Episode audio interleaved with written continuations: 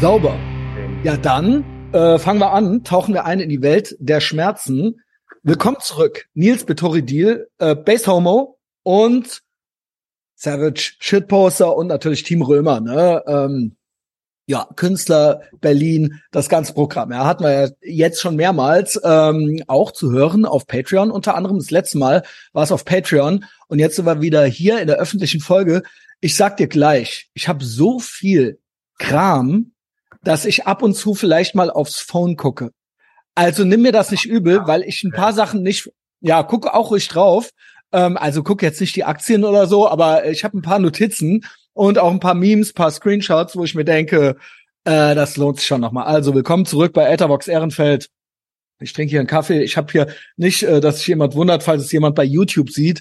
Ich habe hier Desperados, aber 0,0. 0,0. Oh, wow. Würde ich mir selber nie kaufen. Hat mir, schöne Grüße, äh, mein Nachbar, der mich schon lange, lange unterstützt, der Olli Nellis, der ist Weinhändler, der kriegt manchmal so Sachen äh, und dann hat er es mir geschenkt. Ja, und der weiß auch, dass ich quasi straight edge bin.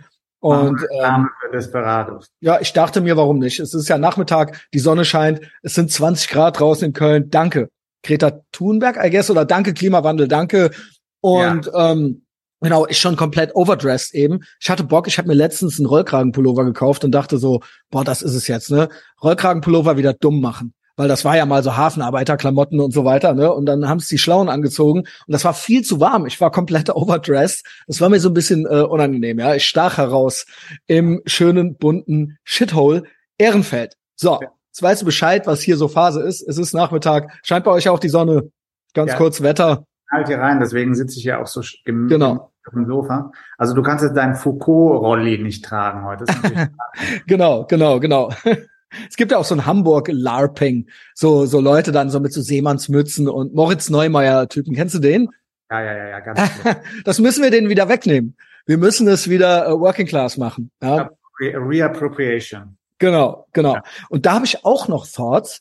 Direkt zum Einstieg ein paar Sachen, wo ich denke, die passen anfangs. Appropriation. Ich denke, dass hier ich bin ein großer Freund von auch amerikanischem Kulturimperialismus, ja. Also ich mag auch gerne Filme natürlich, die kommen natürlich nicht nur aus Amerika, aber es ist Halloween Season. Das ist hier quasi die Halloween Folge, ja, die öffentliche. Uh. Wir haben es dann jetzt am Wochenende und ich gucke natürlich viele Horrorfilme und so weiter und so fort, ne? Und das äh, kommt da ja so ein bisschen her. Und weiß ich nicht, ob du Thoughts dazu hast. Äh, Magst du, kennst du Tim Dillon? Nee. Der, ey, der wird dir gefallen. Das ist äh, Based Homo, äh, aber im Quadrat. Oh. Ähm, äh, es klopft an meiner Tür. Sorry. Okay. Aufregend. So, das echte Leben hier in Berlin. Boah, jetzt der klingelte, dann haben wir gewartet, dann haben wir gelästert, bis wir anfangen. Dann haben wir angefangen, du hast die Klingel ausgemacht und jetzt war er dann doch noch an der Tür am rumrandalieren. Der D DHL oder was? Ja, und dann hat man auch live gesehen, wie fake ich bin, weil ich, ich habe natürlich die Klingel deaktiviert und dann kloppt der. Ja, ja, genau. Dann sagt er zu mir, die Klingel funktioniert nicht und ich ja. so, ach echt? das heißt, man hat es, glaube ich, irgendwie fast nicht gehört, schneide ich raus. Egal. Anyway, Tim Dillon kann ich dir empfehlen. Der ist wirklich savage. Also das ist ein Comedian eigentlich. Macht auch ein, äh, eine Mal die Woche einen kostenlosen Podcast, immer sonntags kommt das und der hat wirklich teilweise auch gesellschaftliche Analysen, die es in sich haben, wo ich denke, das könnte dir gefallen. Ja, ich, und, grade, ich sehe gerade sein Gesicht, ja, kenne ich.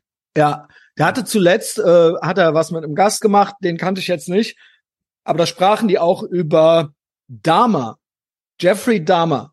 Mhm. Ähm, das ist ja der äh, Homosexual Cannibal gewesen. Ja.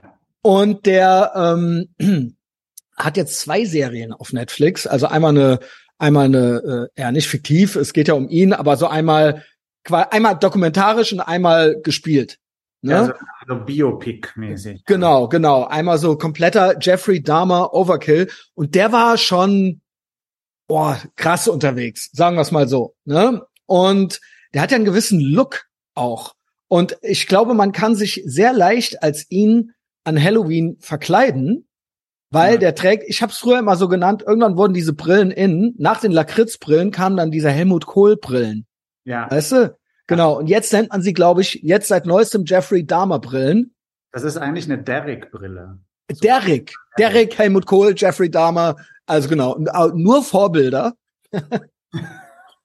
ähm, aber äh, ja, genau, gut, gut, gute Analyse. Äh, den Derek, den hatte ich ganz vergessen. Und das war ja mal eine Zeit lang so, das gibt's ja schon seit einigen Jahren. Also, aber Dama macht sie jetzt auch noch mal populär und dieser Look passt auch ins Shithole Ehrenfeld. Man sieht diese Leute auch so rumrennen. Auch in Berlin wahrscheinlich gibt's so Konsorten, die schon so Jeffrey Dahmer mäßig rumliefen, bevor es diese Serie gab. Und ich bin da fasziniert von, weil das ähm, so ein typischer Flucht nach vorne Look ist, so ein bisschen ironisch scheiße aussehen und lauchmäßig. Und ähm, früher, also wir haben es ja beide noch miterlebt, also 1990 oder so in der Schule, wer original so eine Brille anhatte, mit zwölf oder so, war ja null cool. Also das war ja nicht hipstermäßig, sondern ja. das war ja, das war ja komplett draußen. Damit warst du ja die äh, bescheuertste Brillenschlange überhaupt so, ja. Und ähm, jetzt gibt's ja so eine, es gibt ja so eine Entwicklung. Früher gab's ja dann so zum Beispiel auch Werbung und so weiter, ja. Man wollte sich eigentlich immer was vorstellen, was man ähm, selber nicht war und wo man so heraufgeschaut hat. Also siehe Marlboro-Werbung oder der Camelmann, Camel Tro Trophy oder sowas, ja. Immer so ein ja. Abenteurertum oder, oder, ne, wenn es eine Bierwerbung gab, dann waren da irgendwelche Girls in Bikinis oder so. Und mittlerweile ist es ja so, dass äh, so, gibt's überhaupt noch Hipster, aber so die, die nächste Generation, irgendwelche Zoomer oder sowas, ähm, man ist ja, also es gibt natürlich auch dann irgendwie so Leute, die so ein dass dass äh, die Kehrseite der Medaille sind, die dann so einen gewissen Körperkult betreiben, ja, irgendwie äh, Base Kennex, die ins Fitnessstudio gehen oder sowas oder UFC ist ja auch a thing, aber so es gibt eine ganz ganz große Bewegung an Leuten, die offensichtlich sich gar nicht mehr dafür schämen, im Prinzip schlaffe Lauchs zu sein, sondern damit ultra da ultra Flucht nach vorne mäßig rausgehen und damit so hausieren gehen. Und das ist äh, so, Jeffrey Dahmer galt, glaube ich, damals nicht als cool aussehender Typ. Nee, ich glaube, ich meine, die, die Brille war einfach damals, das war so ein Mainstream, so wie so ein Kassengestell. Ne? Genau, genau. Ja, ich meine, als das, also die High-Time von diesen Brillen war ja eigentlich Ende der 90er mit dieser Easy Listening-Zeit, so Acid Jazz. Aber da war doch eher so die Lakritz-Brille, so die Ray-Ban mit äh, anderen Gläsern drin oder sowas, oder? Und danach kam die Helmut Kohl-Brille. Ja, aber dieses so Late 60s Look, das war halt so Late 90s zurück zu Late 60s, ne? Und, äh, mhm, okay. Äh, aber es gibt, ja.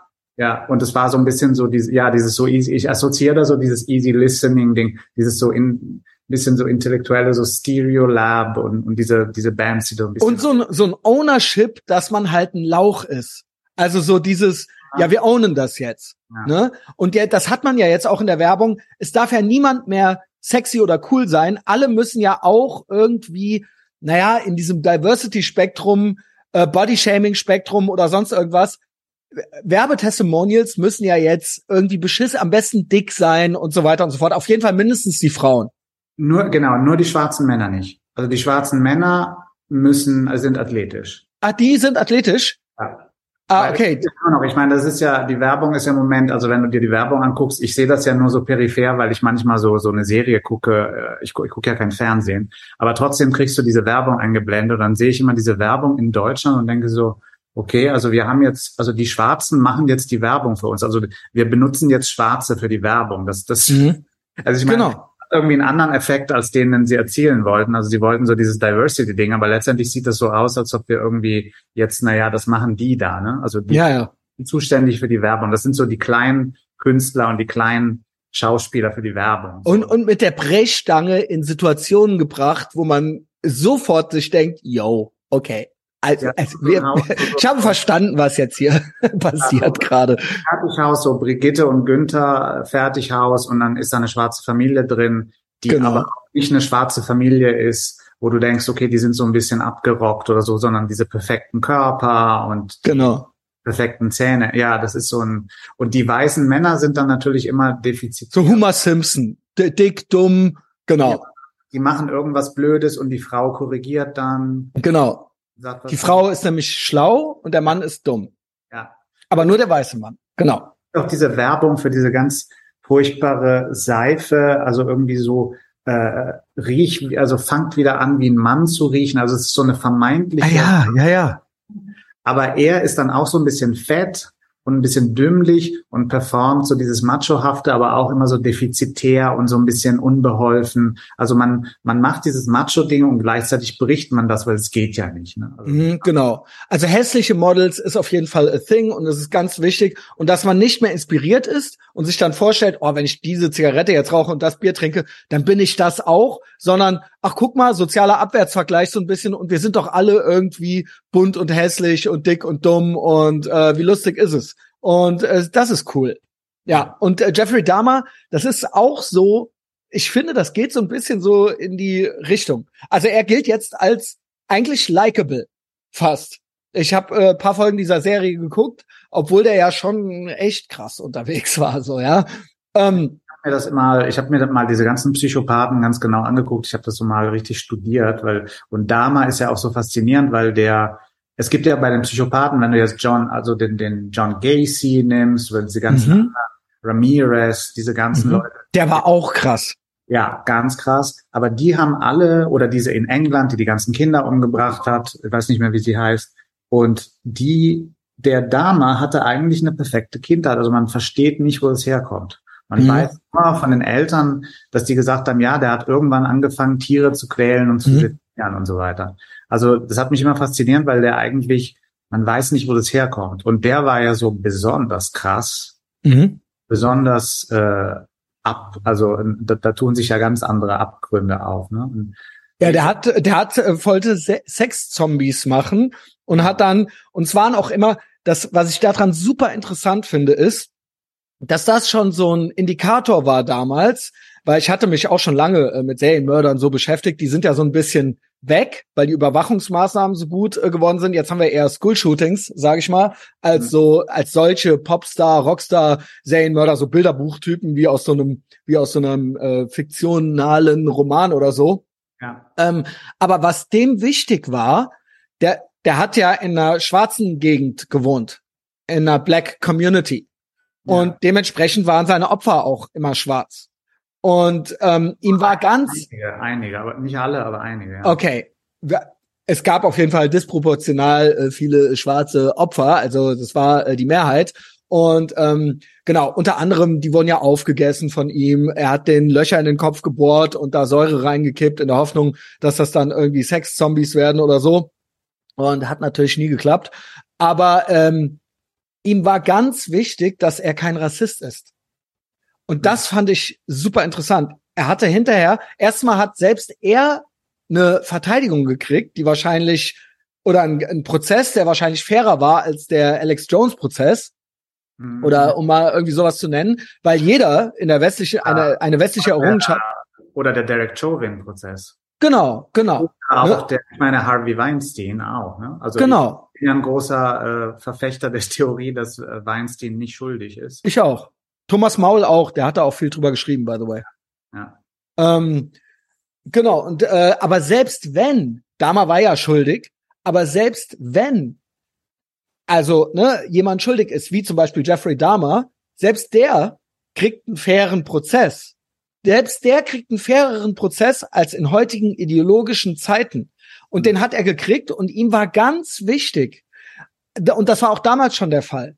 Das Problem war nicht, dass er Kannibale war oder ähm, dass er den Leuten, äh, also Kannibale impliziert ja schon, dass er sie auch umgebracht hat, ähm, sondern dass er kein Rassist war.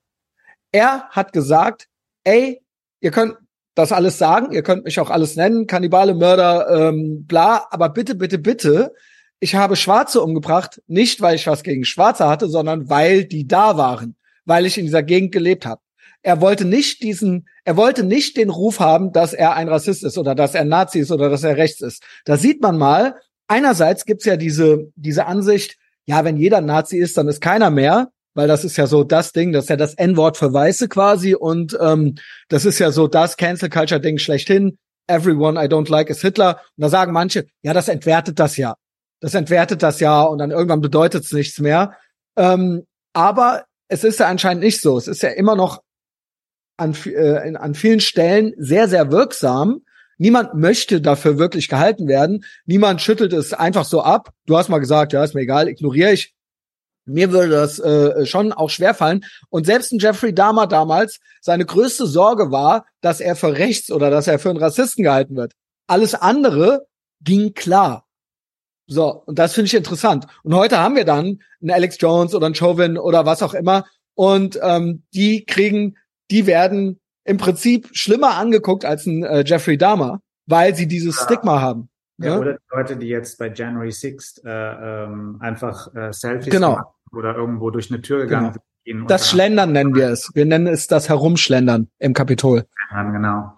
Und auch, äh, aber ich meine letztendlich nichts anderes als McCarthy-Ära. Es ist ja eine McCarthy-Ära. Äh, mhm. Und deswegen, ne, also. Es ist McCarthy mit dem Unterschied, dass in der McCarthy-Ära gab es einen Punkt.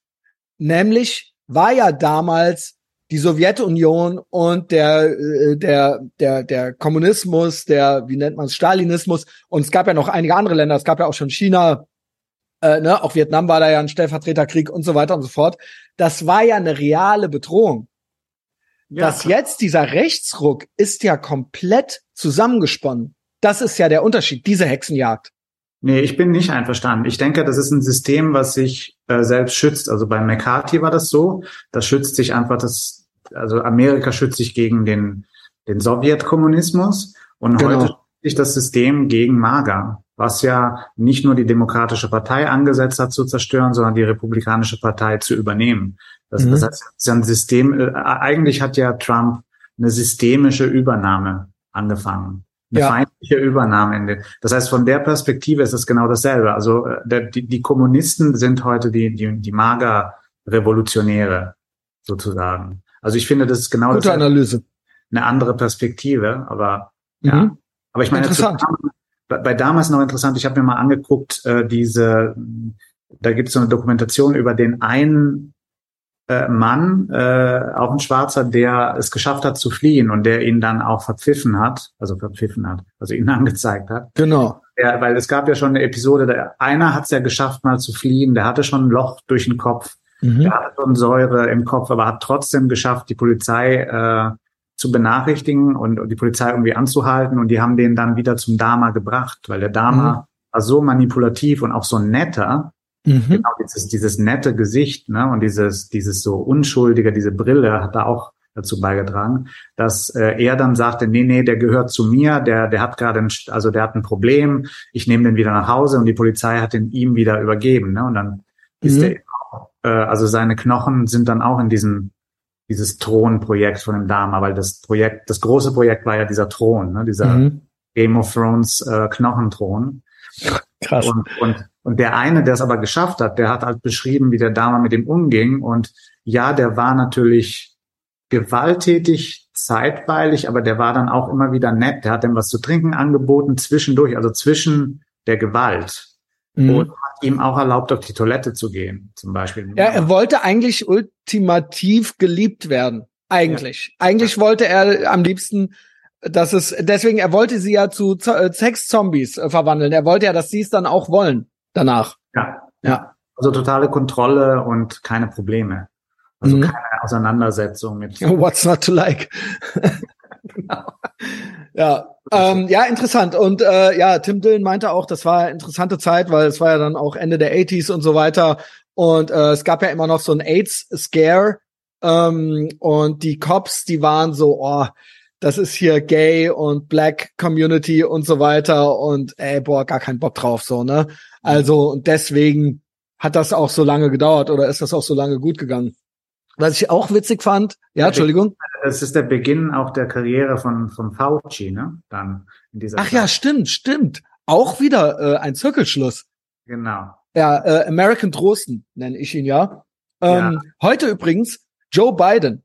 Joe Biden hat angeblich, er zeigt nur so drauf, hast du das gesehen? Zeigt nur so auf seinen Arm und sagt, er hat ja seinen äh, jährlichen Booster gekriegt. Und im Hintergrund siehst du Fauci zugeschaltet mit Daumen rauf. In so einem kleinen Bild oben rechts drin. Ich hab's bei, und er schreibt da noch, for real, schreibt er. Also very cool, Opa, ne? For real, echt jetzt. Echt jetzt. Ich hab mein Buch, echt jetzt, schreibt er. Im Tweet, im Tweet.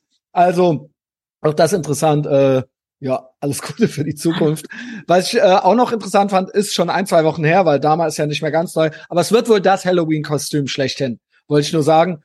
Ähm, es war bei Netflix als LGBTQ gelistet mhm. und dann gab es aber ein Backlash von der LGBTQ-Community, weil man wünschte sich zwar eigentlich mehr ähm, gaye Repräsentation und Protagonisten auch gerne, aber dann doch nicht so. Das ja. wäre nicht repräsentativ und ja. nicht alle Schwulen wären so wie der Dama. Genau. Das war, fand ich auch, war ein erfrischender Moment. Es hat, war dann auch wieder nicht richtig, ja. Also direkt zwei richtige Miniserien und so weiter und dann irgendwie mochte man es dann doch nicht. ne, das, also nicht, dass jetzt Schwule degeneriert werden, ja. Das soll, dieser Eindruck sollte auf gar keinen Fall entstehen. ich höre euch trapsen. Naja, keine Ahnung. Ich fand das äh, insgesamt äh, war das jetzt so ein ganz äh, interessantes sage ich mal, äh, popkulturelles, kurzes Phänomen. Erster Horrorfilm, erinnerst du dich an deinen ersten Horrorfilm? Ich erinnere mich an meinen. Ja, das war Phänomena von Dario Argento. Geil, direkt sowas Gutes. Ja. Direkt sowas Gutes, auch wenn die Tochter natürlich Loco ist. Ja, ja aber das das äh, das, das Gute ist, sie hat den Bourdain auf, auf dem Gewissen, aber ähm, ja, äh, Vater, gute Arbeit geleistet, ja.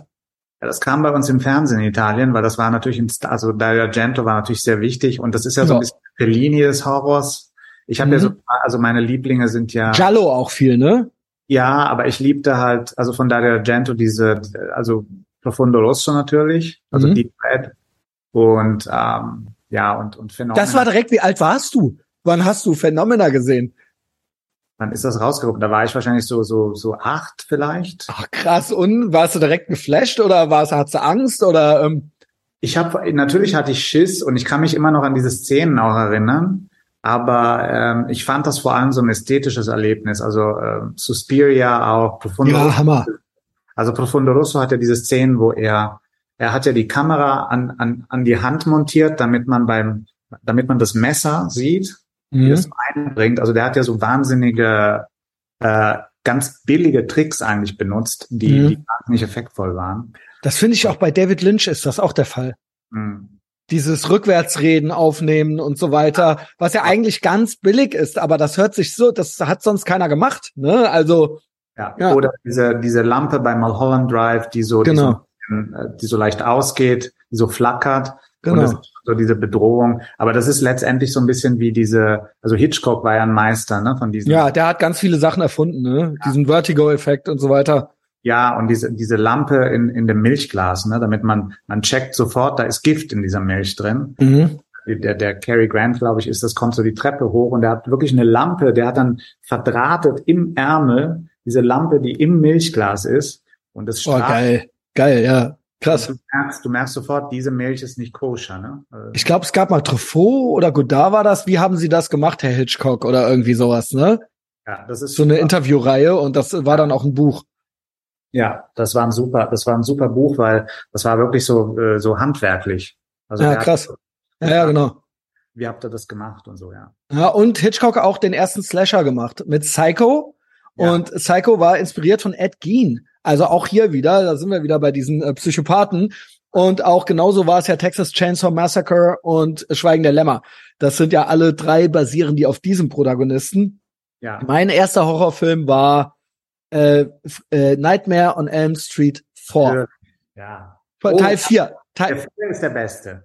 Findest du auch? Ja. Ich finde den auch ultra geil. Also weil es auch mein Kindheitsmoment irgendwie so ist. Also da, da war ich irgendwie schon zehn oder zwölf, aber es war trotzdem, ich durfte das zu Hause nicht gucken. Ich hatte aber einen Cousin mit Videorekordern und so weiter in der Eifel. Und dann war ich da, wenn ich da zu Besuch war bei meiner Oma, äh, ähm, Osterferien oder Herbstferien, dann konnte ich da auf Video bei dem alles gucken, was ich wollte. Und ja. der erste richtige Horror, Slasher, Splatter, was auch immer, ist ja relativ harmlos. Aber als Kind war das so, war ich halt, also war ich war komplett geflasht davon. Ja, ich habe gedacht, was ist denn hier los? Ja, und das war mein erster. Und den musste ich auch. Das war auch früher so immer fasziniert von Horrorfilmen gewesen, aber oft mit Pause geguckt. Pause gemacht, und dann noch mal spielen gegangen und dann noch mal wiedergekommen und dann weitergeguckt, ne, weil man sich dann noch mal gesammelt hatte. Ja. Ja, also guckt schöne viele Horrorfilme aus Italien und äh, den USA. So, dann noch ein paar Sachen. bevor wir richtig äh, eintauchen in die Themen, in die schwierigen Themen äh, oder die äh, ganz spannenden, gefährlichen Themen. Schwierig ja nicht, aber gefährlich.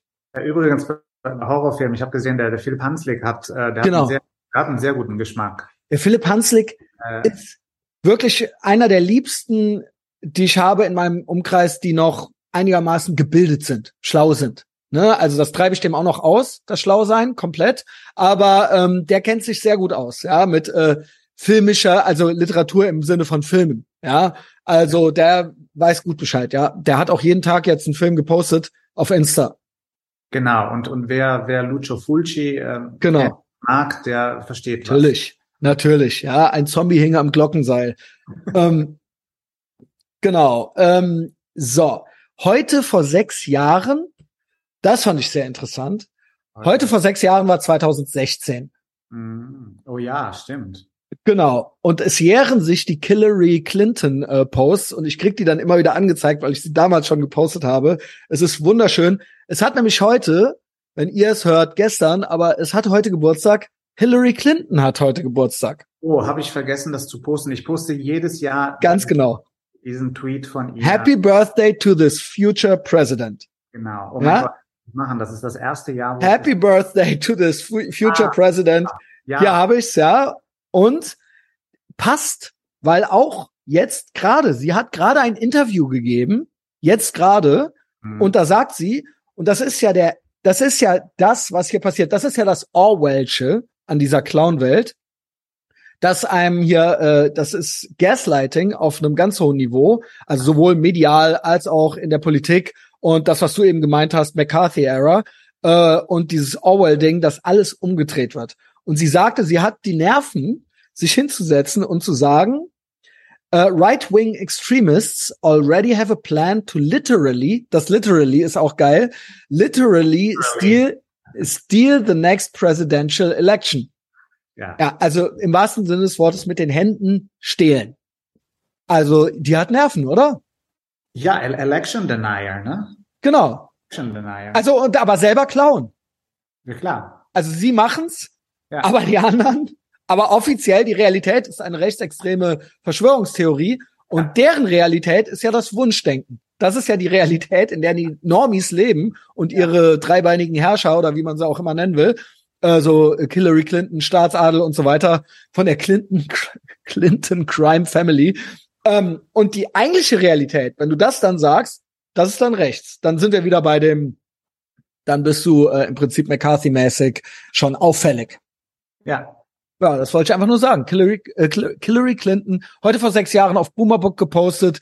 Happy Birthday to this future president und bis heute nicht gelöscht. Eigentlich auch Boss Move, oder? Total, ja. Da Sie- ich mal gehört. Ja. Sie hat's stehen lassen. Ähm, genau. Dann fand ich ganz interessant, auch ähm, aus aktuellem Anlass, diese letzte Generation. Die letzte Generation, wir wissen, äh, komplett wohlstandsverwahrloste ähm, Weißbrote, halt äh, Almans, nicht nur in Almanien, also in unserem Land, sondern auch in der ganzen westlichen Welt, ja, was weiß ich, in Paris oder in London oder auch in New York sitzen die auf der Straße, kleben sich mit dem Brit-Klebestift äh, fest ähm, und unter anderem also sehen auch, man sieht's auch immer schon, how many of these could you take in a fight? Oder eben, why do they always look like this? Das sind so Sachen, die einem dann so in den Kopf kommen. Aber auch Kunst, da du ja auch Kunst interessiert bist und Mhm. auch Künstler bist. Was sind denn so deine Thoughts, wenn die dann zum Beispiel Picasso oder jetzt ein Monet, Monet für 100 Millionen in Deutschland, davor war es noch zwischendurch, waren sie noch im Porsche-Zentrum, haben sie sich irgendwie ähm, angeklebt und äh, Aber ganz toll. Das war, das war gemein, weil Porsche hat ihnen nix, keinen Pisspot gegeben und ähm, das Licht ausgemacht. Ja, Und die Heizung runter. Weil wir genau. sind, ne, äh, gegen Putin. Das heißt, Heizung, genau. Porsche gegen Putin. Klima, Putin, Genau. genau. Und dann war es aber auch wieder nicht richtig, genau wie mit Jeffrey Dahmer. Ja. Es war dann auch gemein und ähm, es, Ja. äh, das äh, komplett rechts von Porsche, dass die quasi den Hausfriedensbruch nicht, ähm, dass es nicht gemütlich genug gemacht haben. ja. Obwohl vorher es irgendwie besprochen war anscheinend. Ich weiß gar nicht, wie das. Aber hast du zu dem Kunstding irgendwie Thoughts? Weil das ist ja eigentlich so ein Bildersturm auch, ja. Ist ja, ja. eigentlich auch so eine Art, äh, naja, man nimmt irgendwie die Kunst soll zerstört werden. Hat das was von der Bücherverbrennung? Ich weiß es nicht. Die Vergleiche sind ja immer so ein bisschen. Ich, sowas kann ich echt nicht sehen. Also ich kann, ich kann keine ISIS-Videos sehen, ich kann keine von Buddha-Statuen sehen oder von irgendwelchen römischen Resten. Das, das ist einfach too much. So, ich, mhm. ich kann das nicht sehen, weil das ist so, äh, das ist einfach, das, das sind, das ist ein, ähm, das ist gegen die, die komplette Menschheit. Mhm, genau. Das ist total, also das ist die totale Barbarei. Diese Leute ja. sind einfach, ich, ich will diese Leute einfach im Knast sehen. Das mhm. ist das Einzige, was mir einfällt dazu. Äh, die kommen aber nicht im Knast, sondern die kriegen Interviews im genau. öffentlichen, den ich und du und wir alle mit 18 äh, Euro so und so im Monat finanzieren. Das ist und? dann hat mich dann auch noch, also das sind so Sachen, das ist dann so die Kategorie, wo ich nicht mehr lache, wo ich mhm. nicht mehr sage, hahaha, sondern wo ich richtig äh, genau. werde. Weil ähm, nicht, dass die das machen, aber diese dieses Feiern von dieser Scheiße, also dass irgendwelche Idioten äh, da irgendwie in Potsdam da äh, oder bei, bei Van Gogh war ja noch ein Glas davor, äh, dass die das machen, komplett geschichtsvergessen, nichts gelernt, nichts verstanden, Idioten, pure Idioten, das passiert. Aber dieses Feiern in, weiß ich wo, in Tagesschau, Tagesthemen oder wie es alles heißt, das ist, das ist wirklich. Und auch es ist, seien wir ehrlich, die Politik ist durch und durch grün.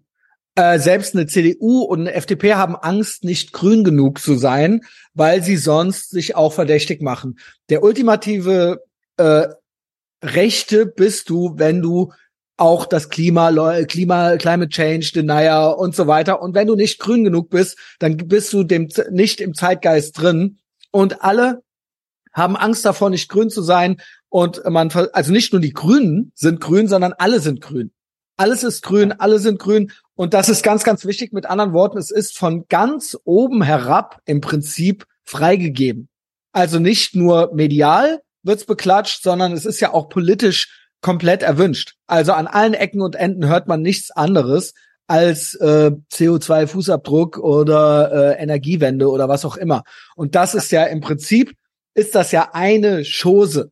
Also ähm, da wird Märtyrer-LARPing betrieben auf die ungefährlichste Art und Weise. Diese Menschen wissen ja, dass, also vielleicht kriegen die mal von einem, der zur Arbeit muss, äh, werden die dann zur Seite geschleift oder sowas. Und das ist ja schon ultra schlimm. Oder Porsche macht's Licht aus und die Heizung aus. Aber viel schlimmer wird's ja nicht. Viel schlimmer wird's ja nicht. Im Gegenteil, die Likes und das Beifall, also es ist ja beifallheischend. Ja, die Likes und das Beklatsche sind diesen Leuten ja ähm, sicher. Und jeder Lehrer in der Schule, ne, in der Schule, Lehrer gehen mit ihren Kindern zu Fridays for Future. Ne, das ist alles ein das ist ja alles ein Zeitgeist und ein Movement. Und in dem Sinne ist da überhaupt nichts Subversives oder Revolutionäres dabei. Und das ist eigentlich das eigentlich Tyrannische dann daran auch. Es ist in dem Sinne noch nicht mal Terrorismus, es ist Tyrannei, weil das in Hand in Hand geht mit Medien, Politik, Universitäten oder Schulen und so weiter und so fort. Es ist eine, es ist ein Movement. Naja, das ist ein Land, in dem ein Neubauer, eine totale Null, äh, ich finde, sie ist auch spät dran. Sie war ja mal, sie ist ja eine saftige, so, ne? Ähm, und ich dachte eine Zeit lang, sie will eigentlich eingefangen werden von jemandem. Dass der, der dann sagt, komm, jetzt reicht's und so, spring in mein Cabrio. Ich, wir heiraten. Äh, es ist jetzt, du hast ja, ich habe dich eingefangen, ja. Und ähm, das wird jetzt langsam, sie geht so auf die Ende 20 zu, ne? Und jetzt wird's langsam, jetzt wird's langsam pathologisch. Naja, die hat es geschafft, ins Bundesverfassungsgericht äh, das Klima zu bringen. Genau. in Deutschland, ich meine, in Deutschland haben wir jetzt dieses Klima, diesen Klimageschichte äh, verankert in der Verfassung. Das genau. heißt, jede Entscheidung, die wir jetzt treffen in Deutschland, hat was mit einer Sache zu tun, die mit nichts was zu tun hat. Genau. Außer mit dem deutschen Gutsein. Mit dem Deutschen, dass die, die ganze ja. Welt soll sehen, wie gut wir sind. Ja. ja. Und das ist eigentlich, das war eigentlich schon, der Schritt ging schon in die Richtung, dass wir uns selbst eigentlich selbst zerstören wollen. was ja. die Deutschen periodisch immer gerne machen. Mhm. Dann eben äh, äh, die Geschichte mit der Abhängigkeit von Russland, die ja vorpro das war ja eine vorprogrammierte. Genau. Und äh, das alles ist irgendwie, ja, das ist irgendwie schon im Deutschen drin. Ne? Ja, also ja, Zerstörung, Selbstzerstörung, Minderwertigkeitskomplex, äh, gleichzeitig so ein Supremacy-Gedanke irgendwie, ne, wir zeigen es allen und so weiter. Ja, ja also aufgeilen, aufgeilen daran, dass man Buße tut, ne? Und äh, dass irgendwie, dass man was verbieten kann und äh, und nicht, weil man böse ist, sondern man muss es ja verbieten. Also die Deutschen genau, es geht ja nicht anders. Sadistisch, die sind zu blöd zum Sadismus. Also Desart ist ja viel zu raffiniert für die Deutschen. Die Deutschen sind nicht Sadisten, die sind autoritär durch und durch. Das heißt, wenn sie sadistisch sind, dann machen sie es immer, weil man das ja, es gehört sich ja so. Es mhm. steht irgendwo geschrieben. Also es ist nicht ein Sadismus und so ein äh, Nihilismus oder so eine totale ja, so eine Ku Geben aller Regeln, sondern gerade die Regel angewendet und äh, richtig. Äh, In dem Sinne finde ich auch irgendwie alttestamentarisch, irgendwie mittelalterlich religiös irgendwie so. Ne? Also man hat sich dann diese diese Höllenfeuer halt überlegt und dahingehend muss halt Buße getan werden, um diese zu verhindern. Ja, aber die Deutschen machen sich dann zur Hand dieses, dieser, dieser irgendwelche spießigen Gottheit, die diese ganzen Regeln, äh, also imaginiert natürlich irgendwie diese Regeln aufbaut. Und man ist ja, also diese Schadenfreude, haben wir ja schon mal drüber gesprochen, das ist ja auch so ein, so ein Reflex. Schadenfreude bedeutet ja, ich habe dir gesagt, wie die Regeln sind. Nicht ich habe für dich entschieden, sondern ich mache mich zum Träger der Wahrheit, die ich mhm. nicht entschieden habe, der ich unterliege und du aber auch. Und wenn du jetzt was machst, was den Regeln widerspricht, dann musst du bestraft werden. Das heißt, das Schlimmste, was du ja machen kannst, ist die Regeln nicht zu beachten und dann aber davon zu kommen. Also da drehen ja die Deutschen komplett durch. Ich habe ich habe im Sinne von eine saftige Mehrheit der Gesellschaft. Ja, natürlich. Mit mir kannst du normal reden. Also ich muss nicht immer so ein Hashtag äh, not all irgendwie dazu haben. Ich mache gerne Verallgemeinerungen und ich selber fühle mich auch nie von Verallgemeinerungen betroffen. Beziehungsweise, wenn eine Verallgemeinerung über vermeintlich meine Gruppe gemacht wird, wenn es stimmt, dann stimmt's. Und wenn nicht, dann stimmt's ja nicht. Äh, dann komme ich halt trotzdem klar und kann da trotzdem drüber lachen. Also wenn ich mit Amerikanern rede und die sagen mir, Deutsche sind nicht witzig und ich bin Deutscher, dann kann ich da trotzdem drüber lachen und denen recht geben und muss nicht ultra beleidigt sein und sagen äh, und denen dann abverlangen, dass die da eine Ausnahme gefälligst zu machen haben. Also Verallgemeinerungen sind schön. nee, ich benutze auch immer, also ich benutze immer das Wort Schwuchtel, ich benutze immer das Wort, ich sage immer, das sieht schwul aus und ich sage immer, du kommst in Schwulitäten. Das finde ich nämlich sehr toll. Schwulitäten ist aber akzeptiert, glaube ich noch, ne? Nee, da, da sind die Leute schon so ein bisschen. Oh. Ja. Oh, ich dachte, das dürfte man noch sagen. Schwül darf man noch sagen? Ne, Schwulitäten bedeutet ja schwule Sachen. Ja, genau. Aber ich dachte, das wäre eigentlich ein akzeptiertes Wort noch irgendwie so. Also nee. genau wie, ja. ja. es gibt ja im Amerikanischen auch niggardly, ne, was gar nichts damit zu tun hat, aber da zucken auch immer schon alle zusammen so, ne? Ähm, oder im Englischen, im Englischen gibt's das. Ja, da gibt's diese tolle Geschichte, die hat mir Barbara mal erzählt von einem Restaurant in Kanada. Oder bei South Park war doch dieses N und dann Leerzeichen und dann G G E R und da war so Glücksrad, ne? Und dann sollte der das Wort und dann der Vater vom Stan, der ist, äh, der Randy Marsh, ne? Und dann eine nervige Person. Und dann sollte das Wort komplettiert werden. Und er hat das, er hat nicht Nagger gesagt. Natürlich nicht. Ja. Es, gibt, es gibt so eine Geschichte, die ist aber echt. Und das war ein Restaurant in Kanada, ich weiß nicht irgendwo. Und das war, glaube ich, ein vietnamesisches Restaurant. Und ich weiß nicht, was das auf Vietnamesisch heißt, aber das hieß Bitchenigger. Oh. So, oh. Äh, das ist ja fast. Ja, könnte man fast denken, aber es war eben nicht das. Ne? Also es bedeutet halt was anderes. Was bedeutet wahrscheinlich, weiß ich nicht, äh, Blüte am, weiß ich nicht, am okay. Äh, Blüte am. Ich habe mich komplett kaputt gelacht. Äh, Anthony Cumia gucke ich gern.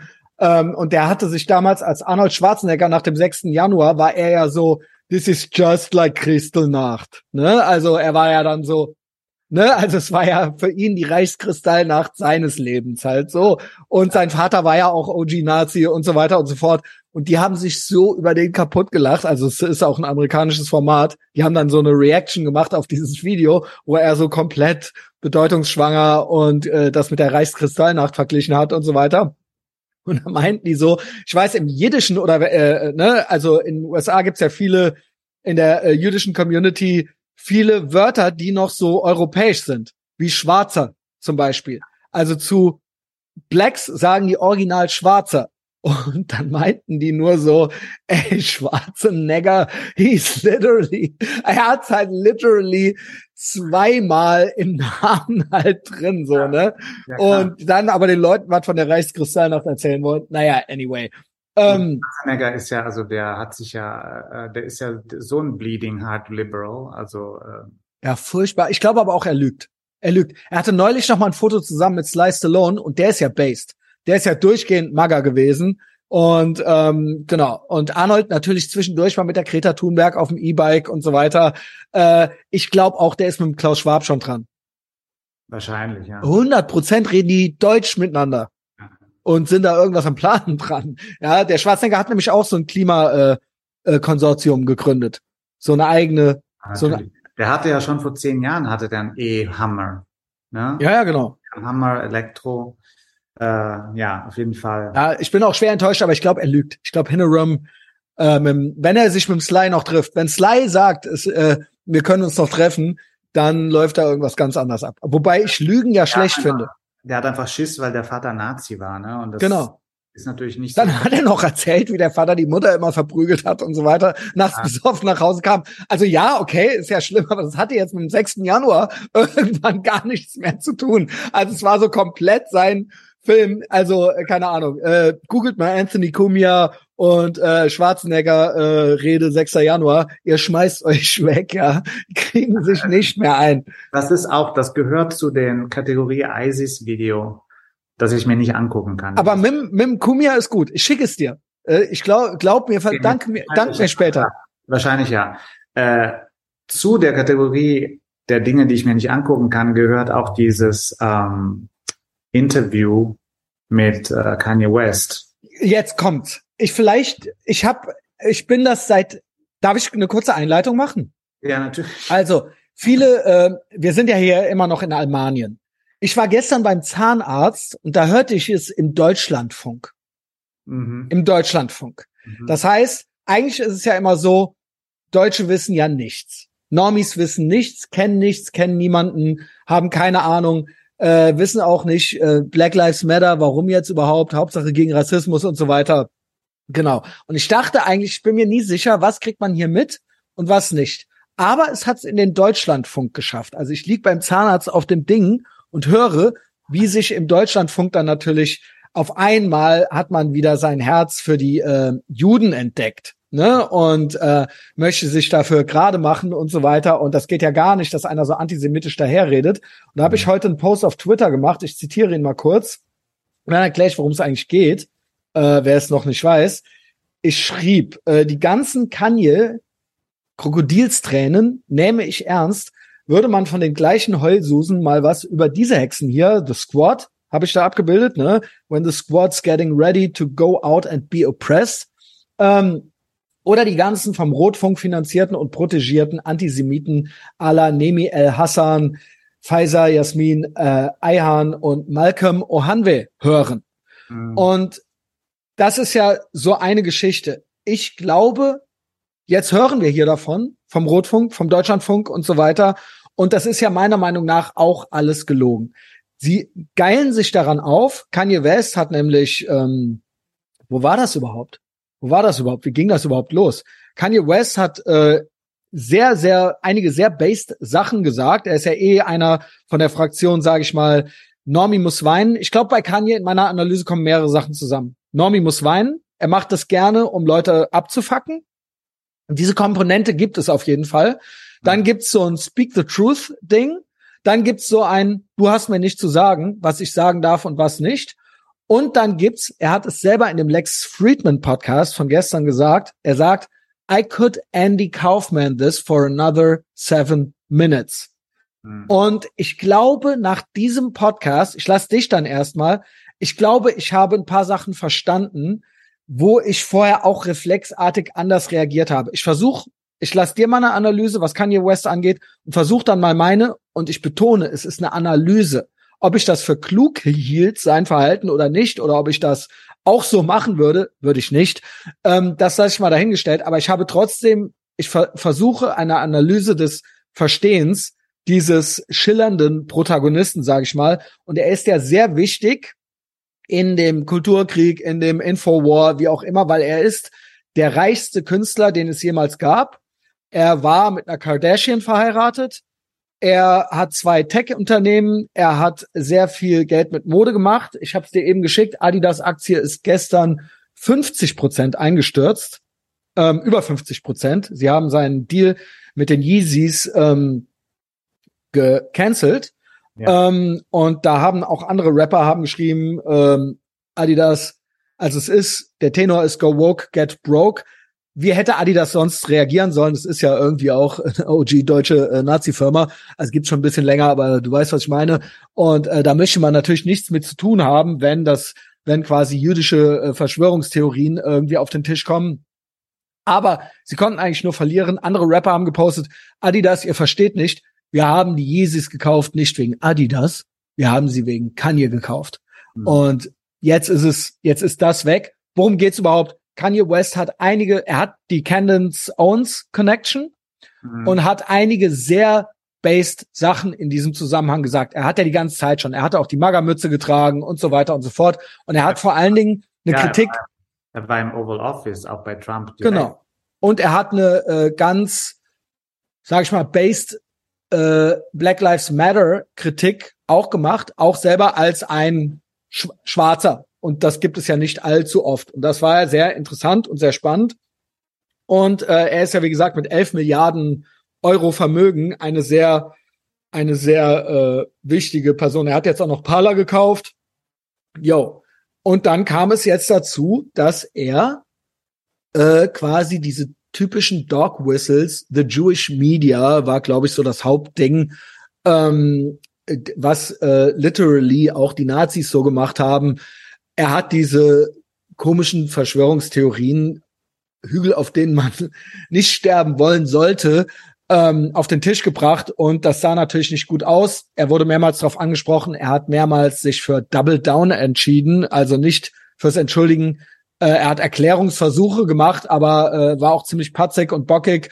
Und ähm, das hat natürlich dann gewisse Reaktionen ausgelöst. Auch bei mir, auch bei mir. Ich war dann auch so, yo Junge, warum hast du das jetzt gemacht? Ne? Und natürlich hat es eine ganze Community von Leuten, die meiner Meinung nach nicht relevant sind, aber es gibt sie, ähm, irgendwelche Faschos, die dann gedacht haben, geil, jetzt geht's los. Endlich sagt's einer und es gibt natürlich auch in der schwarzen Community, siehe Black Hebrew Israelites, äh, gibt es natürlich auch dieses, dieses, äh, es gibt da so ein anti-jüdisches Sentiment. Ja, genau. Also das ist eh auch schon da. Das hast du, glaube ich, auch mal in einem äh, Post äh, geschrieben, dass äh, man kann den man kann den Jungen aus der äh, aus der Community holen, aber die Community nicht aus dem Jungen so frei mhm. frei übersetzt so ne. Was sind ja. deine Thoughts? Naja, das ging ja los mit äh, White Lives Matter. Genau, stimmt. Das war ja die, das war ja das T-Shirt, das war ja diese Kollaboration mit Candace Owens. Da haben auch mhm. wie viele Diskussionen auf Facebook hatte ich schon mit irgendwelchen Linken, die meinten, haha, bist du doof, Candace Owens, Kanye West, da, die, das ist doch irgendwie, also die, äh, die versucht, sich an den Rand zu machen, aber der, der, der beachtet die doch überhaupt nicht und so weiter. Und natürlich hatte ich wieder mal recht. Und natürlich kollaborieren die dann und machen dieses Ding. Natürlich irgendwie komisches Timing vor den Midterms, muss ich sagen. Aber okay, machen das, gehen dieses Risiko ein. In Verbindung mit Balenciaga auch, also weil er ja da gemodelt hat für Balenciaga. Das heißt, es war natürlich für Balenciaga auch ein Schlag, ne? weil Balenciaga ist ja total vogue. Und jetzt kommt der, modelt für die auf dem Catwalk und dann kommt er mit diesem T-Shirt um die Ecke und dann fing es aber an, äh, dass er kritisiert wurde für dieses T-Shirt. Das heißt, er wurde kritisiert, dass er sich gegen Black Lives Matters ausspricht. Genau. Im Zuge von dieser Kritik, wo er dann auch mit, äh, es gibt auch einen Austausch mit Puff Daddy, den er, also P. Diddy oder wie auch immer er heute heißt. Diddy. Puff steht da bei ihm im, Ja, steht nur unter Puff. Das hat er ja dann auf seinem Instagram auch gepostet, diese, äh, diese Chat-Verläufe, Genau. dann Didi halt so ganz pathetisch äh, liberal-mäßig sagt, come on, äh, äh, like you're, you're hurting our community, diese ganzen Floskeln, ne? Und, und in dem, in der Reaktion darauf, wo er dann wütend wurde, weil er sich natürlich angegriffen gefühlt hat, wobei, was hat er gedacht? Ich meine, es war klar, dass die Reaktion wollte er ja. Dann kam äh, die Reaktion, die bei ihm halt schon immer brodelt, äh, dass halt die Juden ihm Schlechtes angetan haben, Schlimmes angetan haben, weil die Juden Sprich, Management, äh, äh, ähm, Management in der Musikindustrie, viele Manager sind disproportional, haben einen säkular-jüdischen Background äh, im Finanzsektor und so weiter, hat er ja dann und Media, ne? Und bei ihm ist es halt so, ich habe dem auch immer nur so 50 Prozent geglaubt, weil der macht dieses Spiel, was ich aus der Kunstszene sehr gut kenne, von Leuten, die, die versuchen so ein bisschen zu verwischen. Also die versuchen sich erstens mal interessant zu machen, die sind provokativ der Provokation willen, die lesen nix und wissen nix wie er, weil der ist nicht blöd, aber er ist Er liest ja nicht, sagt er ja. er liest nicht, ist also und er ist Ich auch, by the way. ja, aber ich meine, äh, lesen bedeutet ja generell, ne? Ich meine, der so jemand liest ja auch nicht irgendwie mal einen, einen Artikel in der Presse oder so. Es geht ja jetzt nicht darum, dass ich mir irgendwie Also alleine dieses White Lives Matter war ja schon drei Jahre zu spät. Das war ja schon so Boomer Dad Humor mäßig. Ähm, wir hatten ja schon All Lives Matter und Blue Lives Matter und ähm, It's Okay to be White war ja auch schon sowas. Das galt ja auch schon alles als rechts. Und jetzt kommt er noch mal mit White Lives Matter. Noch mal zwei Jahre später um die Ecke irgendwie so. weil er auch nur musikalisch wirklich ein Genie ist, weil The Life of Pablo ist halt das beste Album der letzten zehn Jahre, werde ich immer wieder sagen, egal wie scheiße der ist, das ist einfach ein Meisterwerk gewesen und andere Sachen auch, die er gemacht hat musikalisch. Aber wenn er Mode, Design, Architektur macht, ist er das absolute Mittelmaß und ist einfach nur, der macht einfach nur irgendwelche Kopien von Sachen, die es schon gab. Genauso wie du sagst, White Lives Matter, ah, also Genau. da ist wirklich nur der Normie weint, ne? Und die anderen sagen so, okay, what's the point? Die ganzen Jeezys, das hat Balenciaga schon vorhin gemacht, diese ganzen chunky Sneakers. äh, Aber es ist, äh, du würdest, aber ich würde trotzdem sagen, dass er sehr einflussreich ist. Er ist einflussreich, aber er ist einflussreich für Leute, die nichts wissen und die auch nicht wissen, dass seine erste Kollektion ein totaler Abklatsch von Helmut Lang aus den 90ern ist. Das heißt, äh, das ist, das sind Kopien von Sachen, die es schon gibt, die er als innovativ verkauft. Ich meine, das glaubt keiner, der wirklich sich für Mode interessiert, glaubt, dass dieser Typ ein toller Designer ist. Abgesehen davon, dass er, ich will den mal sehen, wie der irgendwelche Schnitte, Schnittmuster baut. Ich meine, dieser Typ hat doch keine Ahnung. Ich sehe ihn eher eigentlich wie so eine Art Steve Jobs. Also als so eine, so eine, ähm, Du, das ist, das so ein Engineer, was sowas angeht, so, ja. Also so eine, äh, dass er diese Gedanken hat und die ja, nach vorne bringt irgendwie. verkauft er sich jetzt, aber aber das ist äh, ähm, und das ist ja auch interessant, dass der Lex Friedman Genau. macht natürlich diesen Punkt, das ist so ein Frankfurter Schule-Punkt natürlich. Du verherrlichst hier die äh, das Ingenieurwesen ne, praktisch als einzige Mhm.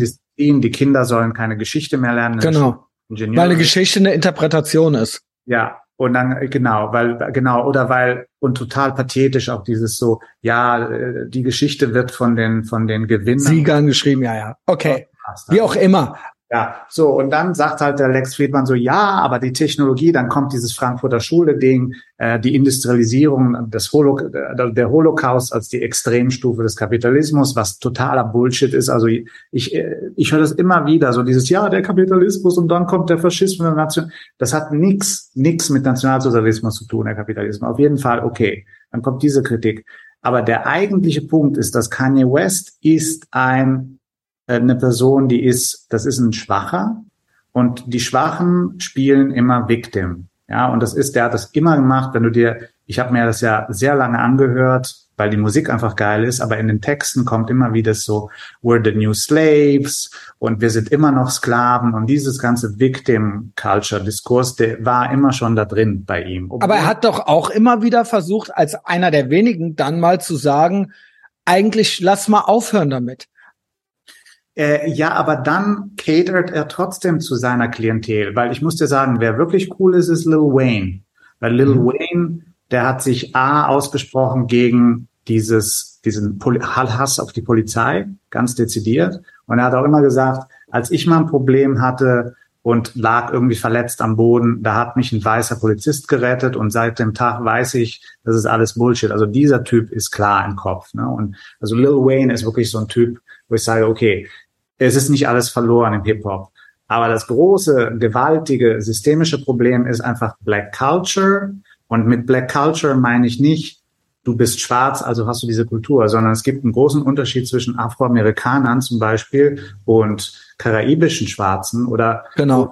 First oder Second Generation Immigranten aus Afrika jetzt, die eine ganz andere Kriminalitätsrate haben, eine ganz andere äh, äh auch Bildungsrate haben, wie man das nennt, also die äh, und dieses ist eine Kult, also diese Hip-Hop-Kultur ist immer mehr nur noch eine Zele Zelebrieren von dieser Butthurt Culture, ja, Black Butthurt Culture. Das heißt, wir Armen und so weiter. Und äh, seit Malcolm X ist in dieser schwarzen Kultur, Subkultur, Black Panther, bla bla bla, linke schwarze Kultur bis hin zu Farrakhan Nation of Islam, mhm. ist der Antisemitismus so systemisch drin und so virulent und so gewalttätig drin. Das ist einfach ein gewaltiges Desaster. Richtig. Bei Kanye West rauskommt, das ist genau das. Das hat immer unten gebrodelt. Das ist in dieser Kultur drin. Und er ist jetzt einfach mal, würde ich sagen, äh, der macht daraus jetzt etwas, was sehr gefährlich ist, weil er so ein Grad fährt zwischen Opportunismus und Naivität. Und das ist eigentlich da, wo die Desaster in der Geschichte passieren. Also wenn einer ganz fokussiert ist auf eigene, auf den eigenen, äh, ähm, äh, also sich selbst äh, irgendwie äh, stark zu machen und gleichzeitig aber nicht versteht, was er da macht. Das ist der Zauberlehrling. Das ist diese Sache, die Geister, die ich rief. Das ist eine ganz gefährliche Sache, was der gemacht hat. Ja. Kann der jetzt wegen mir äh, stundenlang labern? Das ist nicht mehr gut zu machen. Also Kanye West ist finished. Okay. Und kann auch, weil er hat jetzt äh, sich eben gezeigt, dass er sich nicht emanzipieren kann von dieser untersten Schublade des äh, schwarzen Antisemitismus. Äh, und, und das ist so virulent, so pervasiv, so überall drin, dass jemand, der so im Auge ist der Öffentlichkeit, äh, wenn, wenn der sich sowas leistet, das ist mega gefährlich. Es gibt aber noch ein Nebenszenario und das ist schlechtes Timing für die Midterms, weil jetzt haben wir einen Schwarzen, der ein Magercap trägt und der virulent antisemitisch ist und jetzt haben wir genau das. Jetzt können die Linken wieder sagen oder die sozusagen linken Demokraten, wie auch immer, Liberals, können wieder sagen, siehste, der Antisemitismus ist ein rechtes Phänomen. Genau. nicht ist, weil das ist meistens links. Ne? Also Oder es gibt's auch bei Moslems, es gibt's bei Schwarzen. Genau. Ja. genau. Weil einfach unter bei den Rechten, sagen wir mal so, nennen wir sie mal die Rechten, die Gruppe, ist das eine extreme Recht, also ein Phänomen der extremen Rechten. Und in der Linken ist es ein Mainstream. Äh, genau. genau kein, kein Recht hat zu existieren. Genau, Linke machen in, in der Regel dieses Israel-Ding. Genau. Ja. Und ja. die Rechten sagen die Juden, aber es ist dasselbe. Am Ende ist es dasselbe. Und es ist ja, und Black Lives Matters basiert ja auf diesem Butthurt und die Verbindung der Schwarzen mit den Palästinensern. Das muss man verstehen. Also Black Lives Matters basiert auf der Fantasie, A, dass die Juden nicht die richtigen Juden sind, dass also die Juden eigentlich aus Afrika kommen, dass also Kanye West ist the Jew und the Jewish ist das Schlechte. Äh, also das, sind, das ist das ist die, was die glauben. Das glaubt der okay. im Spiel. Und und äh, deswegen ist es äh, jetzt natürlich äh, für die Demokraten würde ich sagen wunderbar. Ich meine, es wird ihnen nicht helfen, weil die Demokraten werden einen, einen Riesenstock in den Arsch geschoben kriegen am 8. November. Ich freue mich schon, aber trotzdem nicht gut. Keine, also wirklich. Na, ich fand's äh, nicht gut, weil er wirklich die falschen Leute damit ähm, fröhlich gemacht hat. So, ne? Und die jetzt gedacht haben, ja, jetzt geht's hier los. Aber ich glaube, dass diese Gruppe, die extreme Rechte, ist keine, immer noch keine relevante Größe, äh, vor der sich der Westen äh, fürchten muss. Was nicht heißt, dass es nicht Nein, unter Umständen. Genau, genau deshalb, er gibt jetzt den Genau. Liberals die Gelegenheit zu sagen, siehste, es sind Yes. noch die Rechten. Ich gebe dir recht. Ich gebe dir recht. Und, und auch sowieso war das, äh, ist es einfach nicht gut, so etwas zu sagen. Ja, aus diversen Gründen. Wenn er es so gemeint hat, sowieso nicht. Aber auch wenn man es nicht so meint, ist es nicht besonders klug. Ich versuche es aber selber nochmal. Also du hast ja quasi das schlechtestmögliche äh, Szenario jetzt beschrieben. Ähm, ob er jetzt verbrannt ist oder nicht, das ist nicht, also ich kann den jetzt hier nicht retten, sa- sagen wir es mal so, das ist mir auch klar. Es ist jetzt wirklich eine reine Analyse so, ne? Also, äh, ich sag's nochmal, erstmal diese sogenannten Linken, die das dann benutzen, das ist die typische Scheinheiligkeit, die ich eben auch äh, beschrieben habe, siehe Deutschlandfunk und so weiter. Das sind in der Regel Leute, denen die lebenden Juden egal sind und die sich nur um die Toten kümmern und die eigentlich immer sehr, sehr israelkritisch, Free Palestine, das ganze Ding, das zieht sich durch den ganzen Rotfunk und äh, auch sonst, ja, also die sind, ähm, sind da nie dabei, sowas auch mal zu benennen, wenn es in den eigenen Reihen ist. Sie stellen ja, sie bezahlen und protegieren diese Leute, Ohanwe und so weiter und so fort. Und wenn es mal rauskommt, dass diese Leute sich ähnlich wie Kanye wirklich mindestens auf dem Level geäußert haben, dann wird rumgeeiert und diese Leute werden weiter bezahlt. Es wird gar nichts gemacht. Es wird gar nichts gemacht. Diese Leute sind alle, all diese Antisemiten sind immer noch mehr oder weniger im Rotfunk und in diesem ganzen Umfeld drin. Der Rotfunk, also quasi öffentlich-rechtliche Rundfunk, ist durch und durch äh, durchsetzt mit solchen Persönlichkeiten. Und auch die Entertainment-Industrie, siehe Inissa Amani und so weiter und so fort. Und das hat dann immer so, es wird ein bisschen die Stirn gerunzelt, mit den Augen gerollt vielleicht, aber im Endeffekt ist dann, ne, es, es, es wird dann weiterlaufen gelassen. Diese Leute haben eigentlich keine Konsequenzen zu befürchten. Deswegen kaufe ich ihnen auch diesen Outrage über Kanye nicht ab oder diese Krokodilstränen. Das mal nur so am Rande. Ne? Ähm, so, dann die Kanye-Geschichte an sich. Ähm, ich glaube, dass er da so äh, Vergleiche sind ja auch Attila Hildmann oder ähm, äh, Xavier Naidoo habe ich schon gesehen, äh, wobei die ja nicht annähernd so relevant sind, sage ich mal. Ähm, also sie haben ja nicht annähernd. Du sagst zwar, das ist alles sowieso nichts, was Kanye gemacht hat, aber diese Leute haben ja gar nichts auf die Reihe gestellt äh, oder auf die Reihe gekriegt. Ähm, ich glaube tatsächlich, dass bei Kanye, ich habe es auch eingangs schon mal gesagt, eine Mischung ist also der steigert sich gerne mal irgendwo rein und wenn dem Leute sagen, du kannst das jetzt nicht sagen, dann geht das nicht. Er lässt sich nicht sagen, mach das nicht oder zieh das zurück oder so. Ne? Und da wird er ganz bockig. Und ich glaube, als er anfangs gesagt hat, your Jewish friends, ich könnte mir sogar vorstellen, ob so war oder nicht, oder wie er es gemeint hat, ob das jetzt schon full-blown jüdische Weltverschwörung war, oder ob der, es ist nun mal bekannt, auch in New York und so weiter und in LA, dass an den Küsten in der Entertainment-Industrie, warum jetzt, oder sagen wir es mal so, warum Kanye nur zwei schwarze Ingenieure einstellen konnte, wie er es ja gesagt hat in dem Podcast mit Friedman, was sind die Gründe dafür? Warum gibt es nicht mehr? Warum gibt es von anderen Gruppen mehr äh, Repräsentation in gewissen Berufsfeldern? Das ist natürlich keine jüdische Weltverschwörung, sondern es gibt halt Communities, die haben ihren Shit mehr together und die äh, kümmern sich mehr um ihre Familie. Da ist die Familieneinheit intakter. Da wird mehr Wert auf Bildung gelegt. Da wird mehr Wert äh, darauf gelegt, ähm, äh, ambitioniert zu sein und so weiter, als in anderen Communities. Also auch auf diesem Hügel möchte ich eigentlich nicht sterben. Ja, und Aber natürlich. Die Schwarzen sind 13 Prozent der Bevölkerung in den Vereinigten Staaten. Give me a break. Was willst du denn? Willst du 50 Prozent genau. Repräsentation für eine Gruppe? Ja, also ich meine, davon, genau. die Latinos sind doch viel mehr. Also dann kann Genau. man ja, weil, also wenn man diese Quotendiskussionen führt, die ja beschissen blöd sind. Aber das gibt es ja auch bei den SATs an den Elite-Universitäten, wenn du Asiate bist, wenn du einen jüdischen Background, ich sag extra jüdischen Background, weil da geht's ja nicht um die Religion. Es geht ja drum äh, um, um einen ethnischen äh, Background, so, ne? Dann wirst du anders eingestuft, als wenn du schwarz oder braun bist.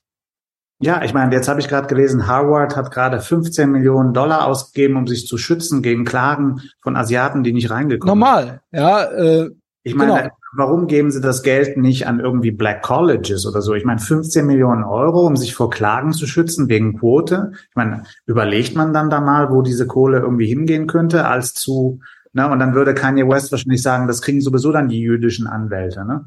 Also genau, aber dass jetzt da eine Überrepräsentation in äh, bestimmten, dass äh, bestimmte äh, Communities mehr gewisse Studienfächer belegen oder sowas, das ist ja keine Verschwörung.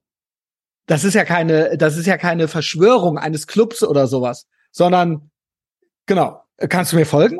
Das ist das große, ja, das ist das große Tabu unserer Zeit, dass man nicht sagt, es gibt ein Problem in Black Culture in Amerika. Genau. Afro-American Culture, das ist da drin, das hat nichts mit den Individuen zu tun und es gibt natürlich bei den Asiaten einfach einen anderen Drive, sorry.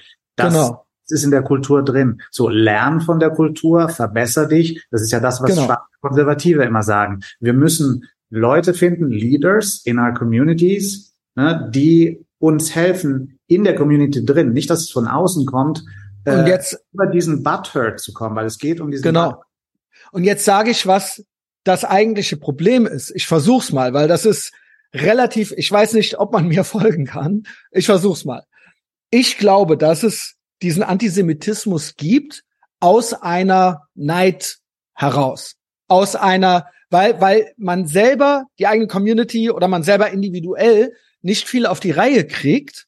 Und dann sucht man natürlich nicht innen drin nach Schuldigen, sondern gerne äußerlich. Also quasi, wer könnte es schuld sein, wenn ich es nicht schuld bin? Ne? Und dann muss es eben eine jüdische Weltverschwörung geben oder why would climate change do this? Oder es gibt äh, den Kapitalismus oder das Patriarchat. Das sind alles meiner Meinung nach verwandte Phänomene. Das heißt, um mal die Clownsprache von so Akademikern zu verwenden, das ist meiner Meinung nach alles in der Struktur, von der Struktur her, struktureller Antisemitismus. Diese, dieses Ding, dass man hingeht, wenn, wenn die eigene Gruppe erfolglos ist, relativ erfolglos, nicht auf die Spur, auf die Analyse zu gehen, äh, äh, auf, auf, die, auf die Spurensuche zu gehen, sondern zu sagen, es gibt irgendwo einen diffusen Club, eine diffuse Verschwörung, die mich daran hindert, dass ich es zu etwas bringen kann. Und das erleben natürlich Juden seit Jahrhunderten, seit Jahrtausenden. Und ähm, es gibt eine Parallele heutzutage. Hier im Westen wird das so offen nicht mehr gemacht. Sehr selten, sagt man, die Juden und die Banken und so weiter. Und der Kapitalismus, da ist man dann auch schnell da. Aber es gibt sowas mit, in allen Variationen, mit dem straight white male. Mhm.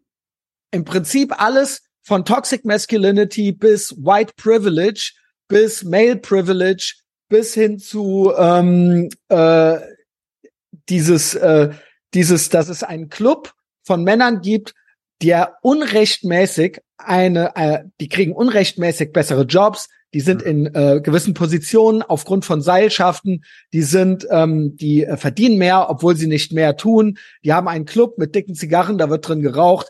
Die sind überrepräsentiert in allen möglichen Gebieten. Und warum sind die da? Und das kann nur eine Verschwörung sein. Und der, da, da, das muss bekämpft werden. Das muss bekämpft und verhindert werden. Und das ist derselbe, das ist dieselbe emotionale Reaktion wie bei Antisemitismus. Und ich glaube, dass es eine Vermischung da gibt. Ich glaube, dass man in den USA, wenn man an Juden denkt oder an jüdische Community, im Prinzip so eine Art, die sind eben im Durchschnitt vielleicht auch unter der unter der, in der, in der weißen Community nochmal die erfolgreichen, genauso wie Asiaten. Und man sieht sie als so eine Art Superweiß.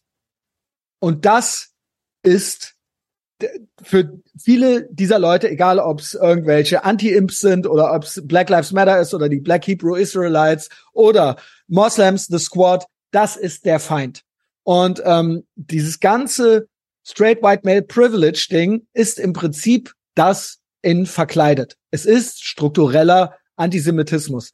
Dieses ein Feindbild nehmen, äh, eine, eine Gruppe in einer Gesellschaft herauszupicken aufgrund ihrer Ethnie und ihres Geschlechts oder ihrer Hautfarbe und zu sagen, die sind unrechtmäßig an der Macht und die ziehen die Fäden und die lassen keinen anderen rein. Das ist komplett gestört. Und das ist etwas, was auch irgendwie gar nie äh, thematisiert wird.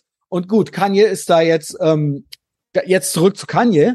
Das war, ähm, glaube ich, eine Falle, in die er reingetappt ist, in die er sich selbst gebaut hat auch.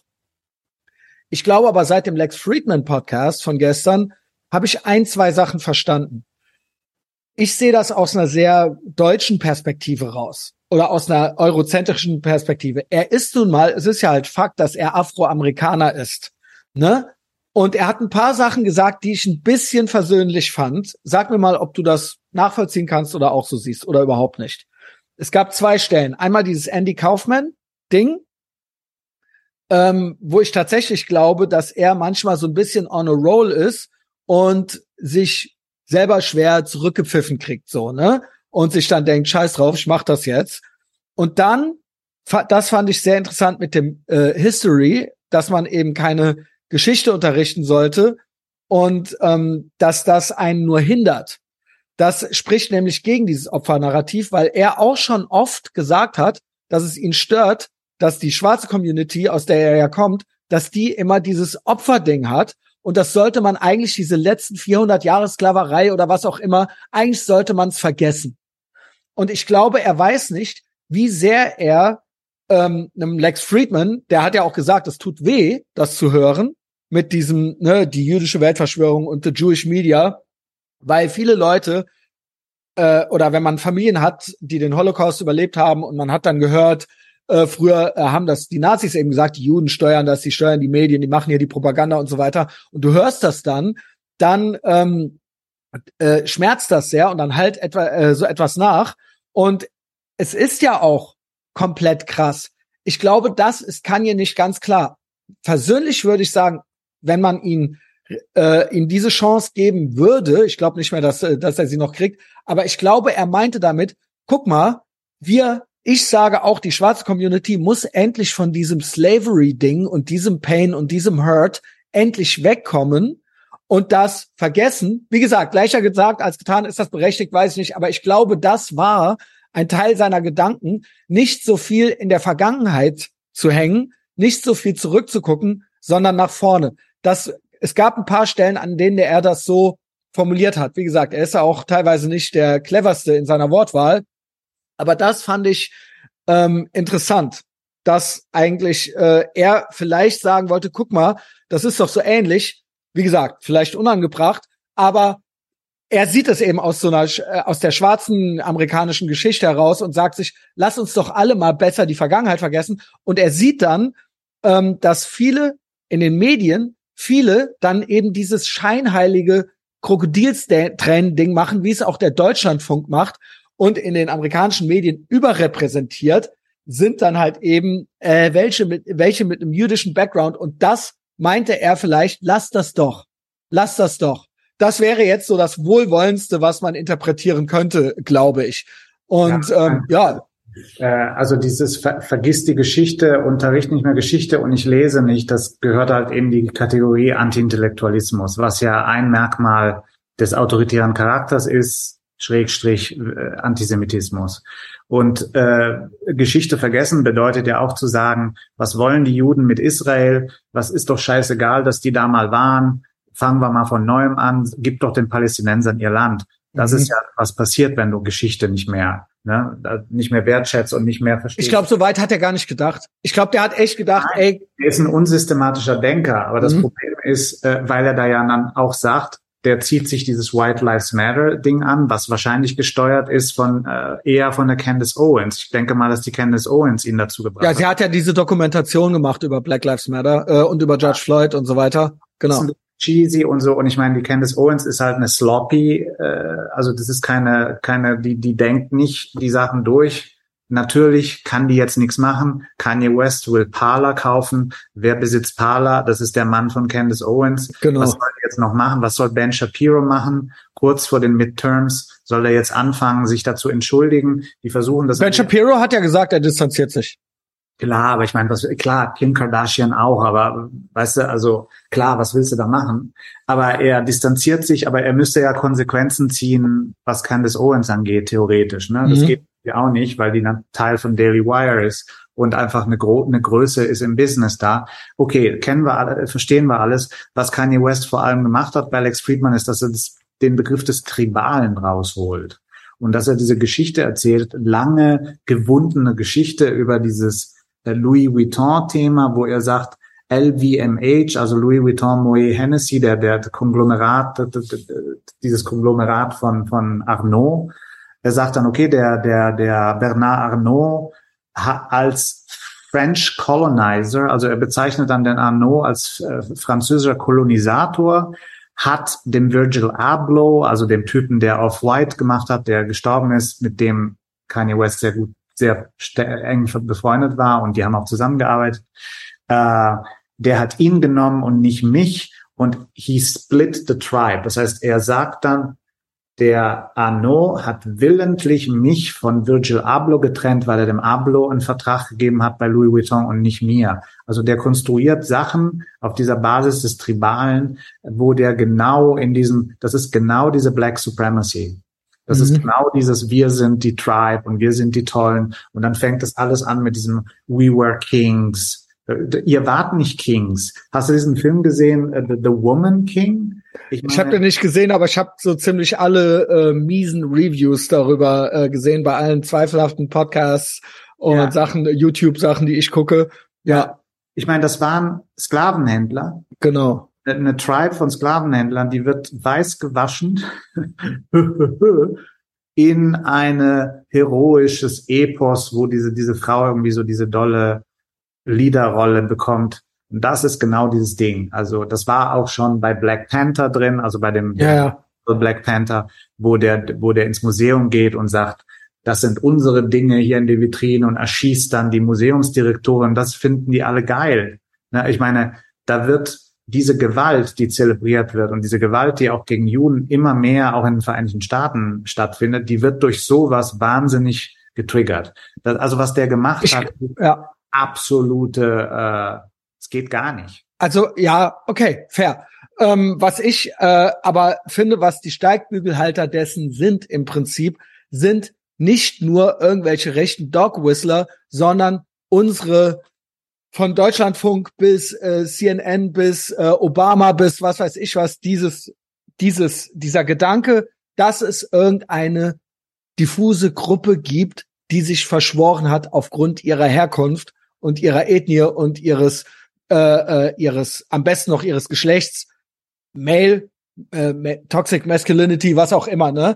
Und das, das ist der ein ähnlicher Gedanke. Und dieser Gedanke, dass es das gäbe, dass man nicht nach innen gucken muss, um sich zu verbessern und dass man, genauso wie die Nike-Werbung neulich mit den Hijabs, wo dann gesagt wurde, im Prinzip, ändert ihr euch nie?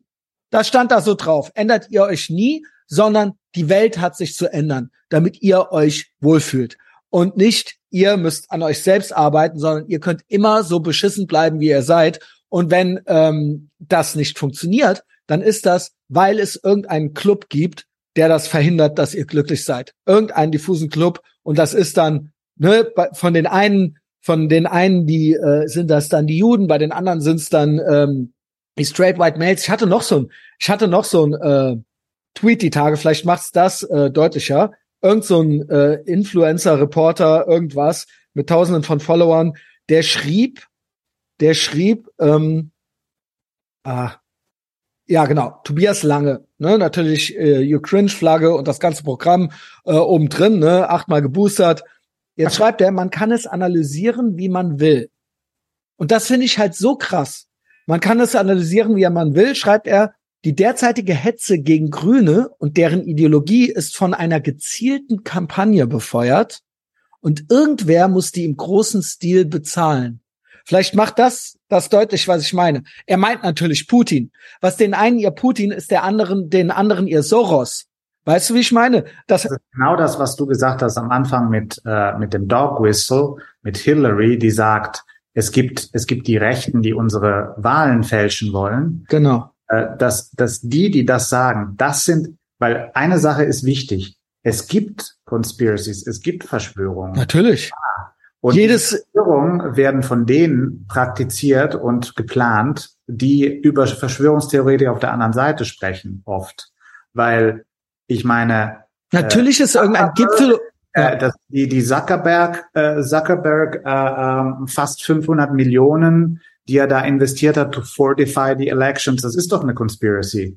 Das ist eine Conspiracy, war die Wenn es eine Konferenz gibt von Politikern, dann sitzen die da und verschwören sich, ist doch klar. Also meine, Impeachment 1 und 2 von Trump ist eine Conspiracy. January 6 Committee ist eine Conspiracy. ja, Russian Collusion, genau. Russian Collusion ist Conspiracy. Das heißt, weil, weil es gibt auch äh, äh, immer dieses Ding, oh, Verschwörungstheorie, Verschwörer. Es gibt Verschwörungen, die hat es immer gegeben. Ja, Ja. Verschwörung gegen Cäsar. Aber es sind eben nicht äh, die systemischen Phänomene, die sich so steuern lassen. Genau. Es gibt Aber- keine jüdische Versch- Verschwörung, weil weil es einfach, äh, es gibt zu viele Interessen auf der Welt. Es gibt keine einzelnen. Ja, und vor allen Dingen gibt's natürlich Einzelpersonen mit irgendeinem ethnischen Background, aber die haben sich nicht mit ihrer Ethnie verschworen, äh, sondern äh, die sind als Individuen, wie Lex Friedman sagt, äh, zu beurteilen dann auch. Und es gibt natürlich politische Verschwörungen oder Vereinigungen oder Verbände, wo sich Leute aller möglicher Couleur zusammentreffen, finden und verschwören, ja.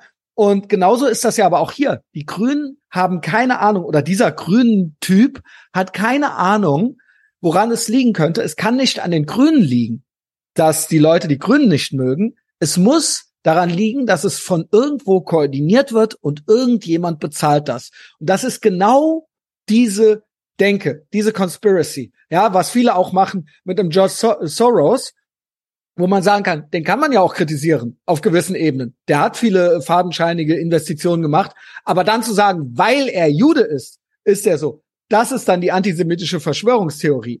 Ne? Und genauso kann man sagen, dass Putin äh, nicht ganz koscher ist, aber zu sagen, ja, das ist jetzt der ultimative straight white male und deswegen gibt's da irgendwie eine Connection und der zieht die Fäden und äh, das ist irgendwie was, was wir verhindern müssen. Das ist das ist dieses irgendjemand bezahlt das, irgendjemand zieht hier die Fäden und es hat nichts mit uns zu tun, dass äh, jemand äh, die Grünen scheiße finden könnte, sondern es ist gesteuert oder sowas. Das finde ich halt, ähm, das ist strukturell antisemitisch. Also das ist ein und dieselbe von der Struktur her ist das ein und dieselbe Denke. Aber es ist auch, ich meine, dieser Begriff von der Lobby, ne, wenn man über die jüdische, Genau. jüdische spricht. Es geht ja nicht darum, dass es kein kein Lobbyismus von jüdischer Seite gibt. Natürlich gibt es eine starke Lobby in Amerika für Israel, die sich einsetzt dafür, dass man zum Beispiel Iron Dome finanziert kriegt, ne, was ja The Squad versucht zu zerstören. Deswegen, wenn die Leute über AOC lachen oder Ilan Omar, die sind gefährlich, wenn die im Kongress sitzen, weil die können den Israelis die Kohle wegnehmen Genau. brauchen, um sich zu verteidigen, ne? gegen einen immer stärkeren Iran. Aber ich meine, es geht ja nicht darum, dass es keine Lobbys gibt, sondern es geht darum, dass nur den Juden äh, dass das Lobby, den, der Lobbyismus unterstellt wird als Gruppe. Ne? Ja, Also, und teilweise, dass man sagt, okay, hier ist jetzt eine Gruppe von Menschen, die macht irgendwas, die arbeitet irgendwo oder diese, äh, die ist in der und der Partei und dann findet man da in dieser Gruppe halt die Leuten, die irgendwie jüdisch sind und dann sagt man, ja, das ist jetzt eine jüdische Conspiracy. Das ist ja auch Bullshit.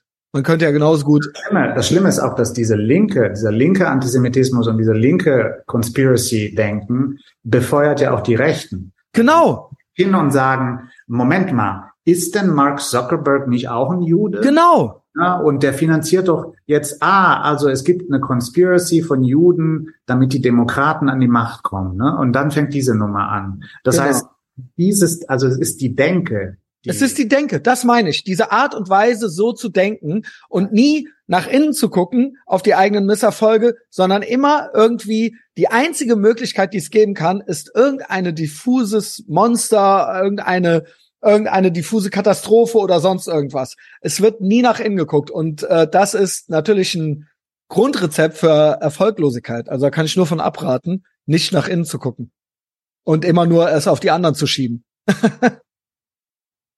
das ist so, okay. es ist klar. Ich meine, wenn man sagt, dass eine Gruppe, eine ethnische Gruppe oder wenn man, wenn man sie überhaupt eine ethnische Gruppe nennt, also die Juden, das ist ja ein bisschen komplizierter als eine Ja, es ist ja nicht nur eine Religion. Ja. Genau, es ist keine Religion, es ist kein, ich würde mal sagen, das Wichtige am Judentum ist einfach diese Kultur. Das Judentum ist ja die Religion, aber es kann, man kann ja auch Jude sein, ohne jetzt in den Tempel zu gehen, sage ich mal. Ja, nee, ich meine einfach die jüdische Kultur als ein Ausdruck von, äh, also das, das, ich meine, du brauchst dir nur anzugucken, was bedeutet Israel? Israel bedeutet Kämpfe oder oder setze dich auseinander mit Gott. Islam heißt Unterwerfung. Ne? Ich meine, ist es klar? Mhm. ich meine, ist ja klar, ne? Also was da läuft. Und und äh, und im, äh, äh, diese Elemente, die ja schon in der Frankfurter Schule in dem äh, in dem äh, ähm, autoritären Charakter, also diese äh, diese diese diese Merkmale des Autoritären, die sind immer noch total äh, aktuell. Ne? Also um zu verstehen, warum jemand antisemitisch wird, wie Kanye West, wie Kanye West, gewisser Autoritarismus, ein Tribalismus, eine Vereinfachung, eine, eine Vereinfachung auf einfache Strukturen, auf eine Konzentration auf Menschen, die was darstellen und so weiter. Ich meine, das große Dilemma von der Frankfurter Schule, aber das, das war klar, das sind, waren Neomarxisten, was willst du erwarten? Und vor allem, das waren zum Teil Juden, die geflüchtet sind von, von den Nazis, äh, die hatten natürlich einen Fokus darauf, die hatten natürlich eine Agenda zu sagen, dieser autoritäre Charakter kommt von rechts. Das, das war das große, das ist das große Problem für mich der Frankfurter Schule, weil das ist natürlich ein totaler Bullshit. Wir haben heute einen Autoritarismus von links und wir müssen jetzt diesen autoritären Charakter, äh, äh, wer, wer geht daran an diese Studie und sagt, Moment mal, die müssen wir jetzt mal umdenken. Ne? Also wir müssen jetzt mal äh, umdenken und, und mal gucken, wie ist das denn, äh, wenn man jetzt mal dieses Element rausnimmt des, des Rechten? Und das funktioniert ja nicht, weil du stößt ja da immer wieder an eine Tradition. Und, und das ist ein, das ist ein riesiges Problem. Und deswegen kriegen diese Leute alle grünes Licht. Ich meine, die kriegen alle grünes Licht, die können sagen, was sie wollen. Genau. Und ich meine, Kanye West, wenn der sich nicht diesen äh, Maga-Head aufgesetzt hätte, hätten die Leute nicht so geschrien. Genau, das genau, meinte ich. Scheiße gesagt.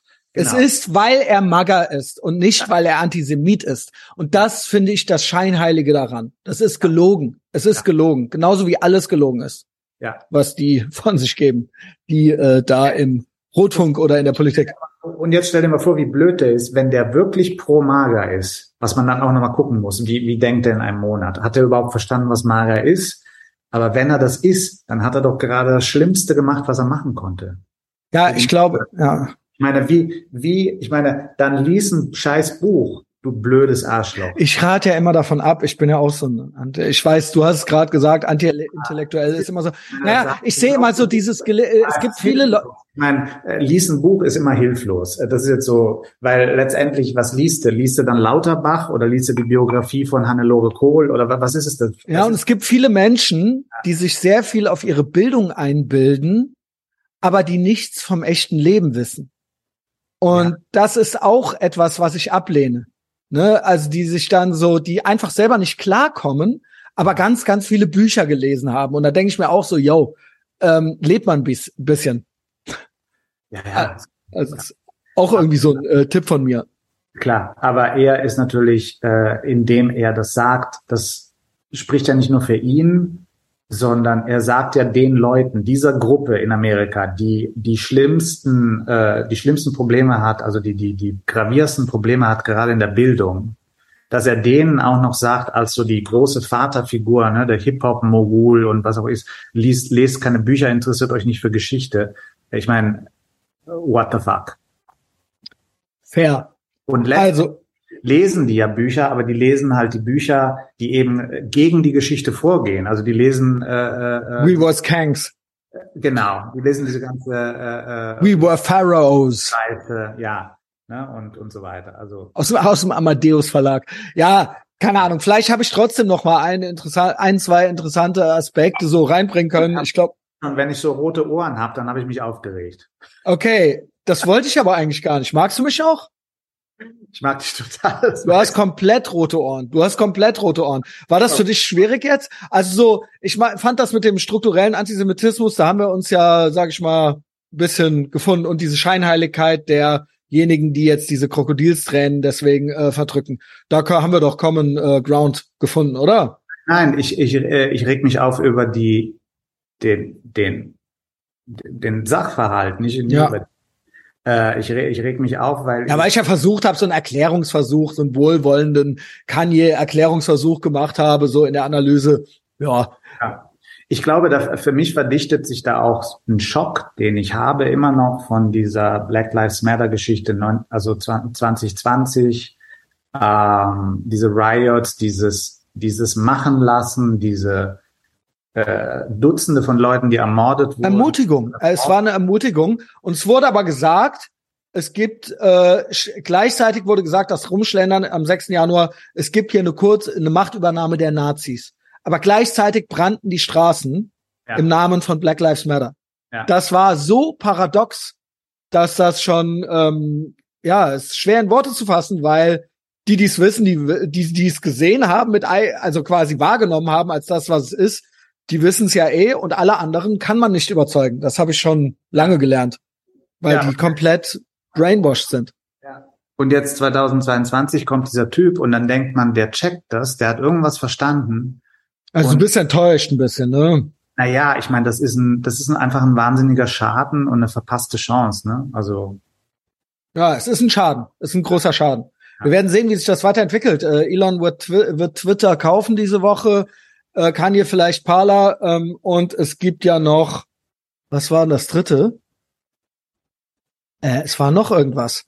Und äh, Musk hat ja ein Bild gepostet, wo sie alle drei die Musketierschwerter übereinander legen. Ja. Mal sehen. Weißt du, bei Kanye West einfach, das ist ein Typ, den, den will ich mögen. Also ich will den eigentlich mögen. Genau, genau, deswegen. Ich habe mir auch schon zweimal Jeezys äh, bestellt, habe die anprobiert, äh, aber die sind einfach scheiße, es sind scheiß Schuhe. Also das, ist ein Schuh. Es gibt sogar in der, in der Farbkoordinierung zwischen dem Leder und dem Gummi keine, keine Chance, ja. Also total Banane. Schlechte Produktion, beschissenes, also Kacke. Was kosten die? Was kosten die? 1000? 290, so, also wenn Ach, das die, geht ja noch. Ja, aber du musst halt, du musst so eine App haben, so von Adidas eine App und die sagen dann, Achtung, jetzt geht's los. Äh, und dann musst du so eine Art Lotterie machen, damit du die zu diesem Preis bekommst. Ne? Ah, okay. Okay. Ja. Ähm, mal gucken, wie es da jetzt weitergeht. Adidas-Aktie ist halb eingebrochen. Ja, Adidas ist wirklich tschüssi. Die können jetzt irgendwie mit Stella McCarthy, McCartney irgendwie, irgendeine, irgendwie eine Kautschuk-Schuh, der irgendwie kaputt geht bei dreimal Joggen, weiß ich nicht. Jo, wir können ja mal äh, ein bisschen zum Ende kommen. Äh, heute ist auch noch, sah, sah ich gerade, schick, krieg dich gerade reingeschickt. Äh, vielleicht interessiert dich das ja. Happy Intersex Awareness Day. Oh. Ja, also alle fünf Leute, die das betrifft auf der Welt, ich, äh, alles Gute. Ne? Ähm, das ist ja auch immer so der Trick, den die äh, Schlauen und die Woken und so weiter machen. Die fünf Intersex-Leute, die existieren auf der Welt. Da, anhand deren, denen wird ja dieses Argument gemacht, dass es mehr als zwei Geschlechter gibt. Yo, nice try. Genau, im Biologiebuch. Es gibt, glaube ich, auch ein paar Leute mit sechs Fingern an einer Hand auf der Welt. Trotzdem ist im Biologiebuch die Hand mit fünf Fingern abgebildet. Also, und ich denke, ich hoffe, fingers crossed, dass das auch noch eine Weile so bleibt, weil sonst wird's, äh, äh, dann geht's los. Ne? Also es ist ein Einfallstor für alles Mögliche. Ähm, es ja. Gibt, es gibt ja auch noch die Chromosome, ne? Da genau. auch eine limitierte Anzahl. Also wenn genau. man die Ebene geht, aber ich meine, Intersex-Leute. Äh, Trisomie gibt's noch, ne? Aber, ja, aber ansonsten. Intersex ist halt äh, eine faszinierende Geschichte, ist, ich meine, natürlich auch wahnsinnig, ist genauso wie, wie, wie, äh, wie Abtreibung. Also was macht man? Operiert man die Kinder um bei der Geburt? Wusstest du, dass Jamie Lee, wo, wo wir bei Halloween sind, ja. die Scream Queen aus dem ersten Halloween-Film, Jamie Lee Curtis, wusstest du, dass die äh, Intersex ist, war irgendwie so? Nee, aber macht Sinn. Also da gab's mal was und ähm, von der bin ich eh fasziniert. Ich weiß nicht, wie ist das überhaupt? Jetzt mal so ganz blöde Stammtischfragen. Ähm, ich sag ja immer, Frauen sind ja, wenn sie richtig schön sind, von der Natur, Gott, das Universum, wer es auch immer gemacht hat, dann kann das jeder appreciaten. Und auch Schwule verstehen, wenn die eine schöne Frau sehen. Also natürlich kann ich auch sagen, Brad Pitt äh, 1997 sah gut aus, aber eine schöne Frau ist doch immer noch mal was anderes, oder? Ja, aber du hast ja immer so dieses, äh, ich meine, es gibt ja zwei Kategorien. Eine schöne Frau ist doch der Hammer. Also Bumsen und dann irgendwie idealisierte Schönheit, so, ne? Und ich meine, ich, ich gucke mir halt, wenn ich eine Frau sehe und denke, die ist schön, dann denke ich halt an die, an die Schönheit, die Anmut und so weiter. Das ist, zieht mich nicht an. Ah, okay, ja. Und, und, und dann, äh, weil ich habe auch manchmal, also ich finde dann Typen irgendwie äh, geil, die jetzt nicht unbedingt schön sind, zum Beispiel. Also gar nicht. Man kennt's. Muss Ja. nicht sein. Und, und Das ist ja auch das Gute bei Männern. Andrew Tate sagt es die Tage. Eigentlich, ja, bei Fra Frauen äh, werden eher übers Aussehen definiert, aber dass das die gute Nachricht für Männer ist, auch wenn du nicht gut aussiehst, als Mann kannst du immer noch dich, ähm, deinen Status aus eigener Kraft verändern. Also du kannst quasi eine soziale Leiter äh, hochklettern oder so. Also theoretisch geht das auch für eine Frau, aber nicht so in diesem Ausmaß. Als Mann kannst du immer noch attraktiv werden, un unabhängig von gewissen äußerlichen Merkmalen, sag ich Ja. mal so. Ja. Ja. Ja. Also heute ist Internet, äh, Interse Internet. Genau. Internet Awareness Day. Intersex. Ja. Ich habe Ja. hier gerade, ja, Entschuldigung, äh, Die sind natürlich jetzt, ich meine, Leute, die, stell dir mal vor, du bist Intersex oder du bist trans, heute willst einfach nur deine Ruhe haben. Und Mhm. dann diese scheiß Lobby, ja, können wir jetzt wirklich von einer Lobby reden, die, äh, die LGBTQ, Trans, Q, äh, Queer Lobby, genau. ja, für dich, Global Homo, sagt man, glaube ich. Du bist ja Genau. Base Homo, es gibt die Global Homo Lobby. Ja. Aber da würden jetzt die Nazis wieder sagen, da stecken doch die Juden dahinter. Gibt's Oder doch so, ne? West, ja, ja. Genau. Aber was, äh, Entschuldigung, ich unterbrach dich. Nee, ich meine, äh, was für eine Tragödie, ne? Ich meine, auch für diese Leute. Ich meine, das, ich meine, ich bin ja schon genervt, wenn ich eine, eine Rainbow-Fahne sehe, ne? Und stell dir mal vor, diese Leute sind im totalen Fokus der Medien. Und du wirst dann vor den Karren gespannt da. Was Ja. mich, was ich da dran so äh, läppsch finde, ist, natürlich machen die anhand dieser wenigen Menschen, machen die ja dann, und es gibt ja tatsächlich Menschen, die original glauben, sie sind im falschen Körper, die gibt's ja auch, die da sehr drunter leiden. Und dann kommt halt so eine Georgine Kellermann um die Ecke, zieht sich irgendwie eine Kittelshirts an und sagt so, oh ja, ich bin eine Lady und so weiter, um allen auf die Eier zu gehen damit. Und das hat ja mit diesen Schicksalen überhaupt nichts zu tun. Das ist ja eine reine Dominanzgeste, äh, eine narzisstische. Ne? also die ist für mich. Das ist ja so ein plakatives Beispiel an so einer Personalie. weiß ich weiß nicht, wie die fühlt. War die immer, oder diese andere da, die, die Ganserer. Genau. Genau, die mal kurz auch mal based war zwischendurch irgendwie. Hat die irgendwie auch Grünbashing betrieben oder, nee, nicht Grünbashing, sondern irgendwas war. Ja. Hast du eigentlich den, Diesen äh, kanadischen mit nee, den Riesentitten. nee, das Aber war, ich wollte gerade sagen, was daran so lächerlich ist, selbst Intersex, man könnte ja jetzt diesen Intersex-Tag ausrufen und sagen, diese Leute gibt es wirklich, ne? Ob, Ja. Obviously wurde das ja jetzt auch gemacht.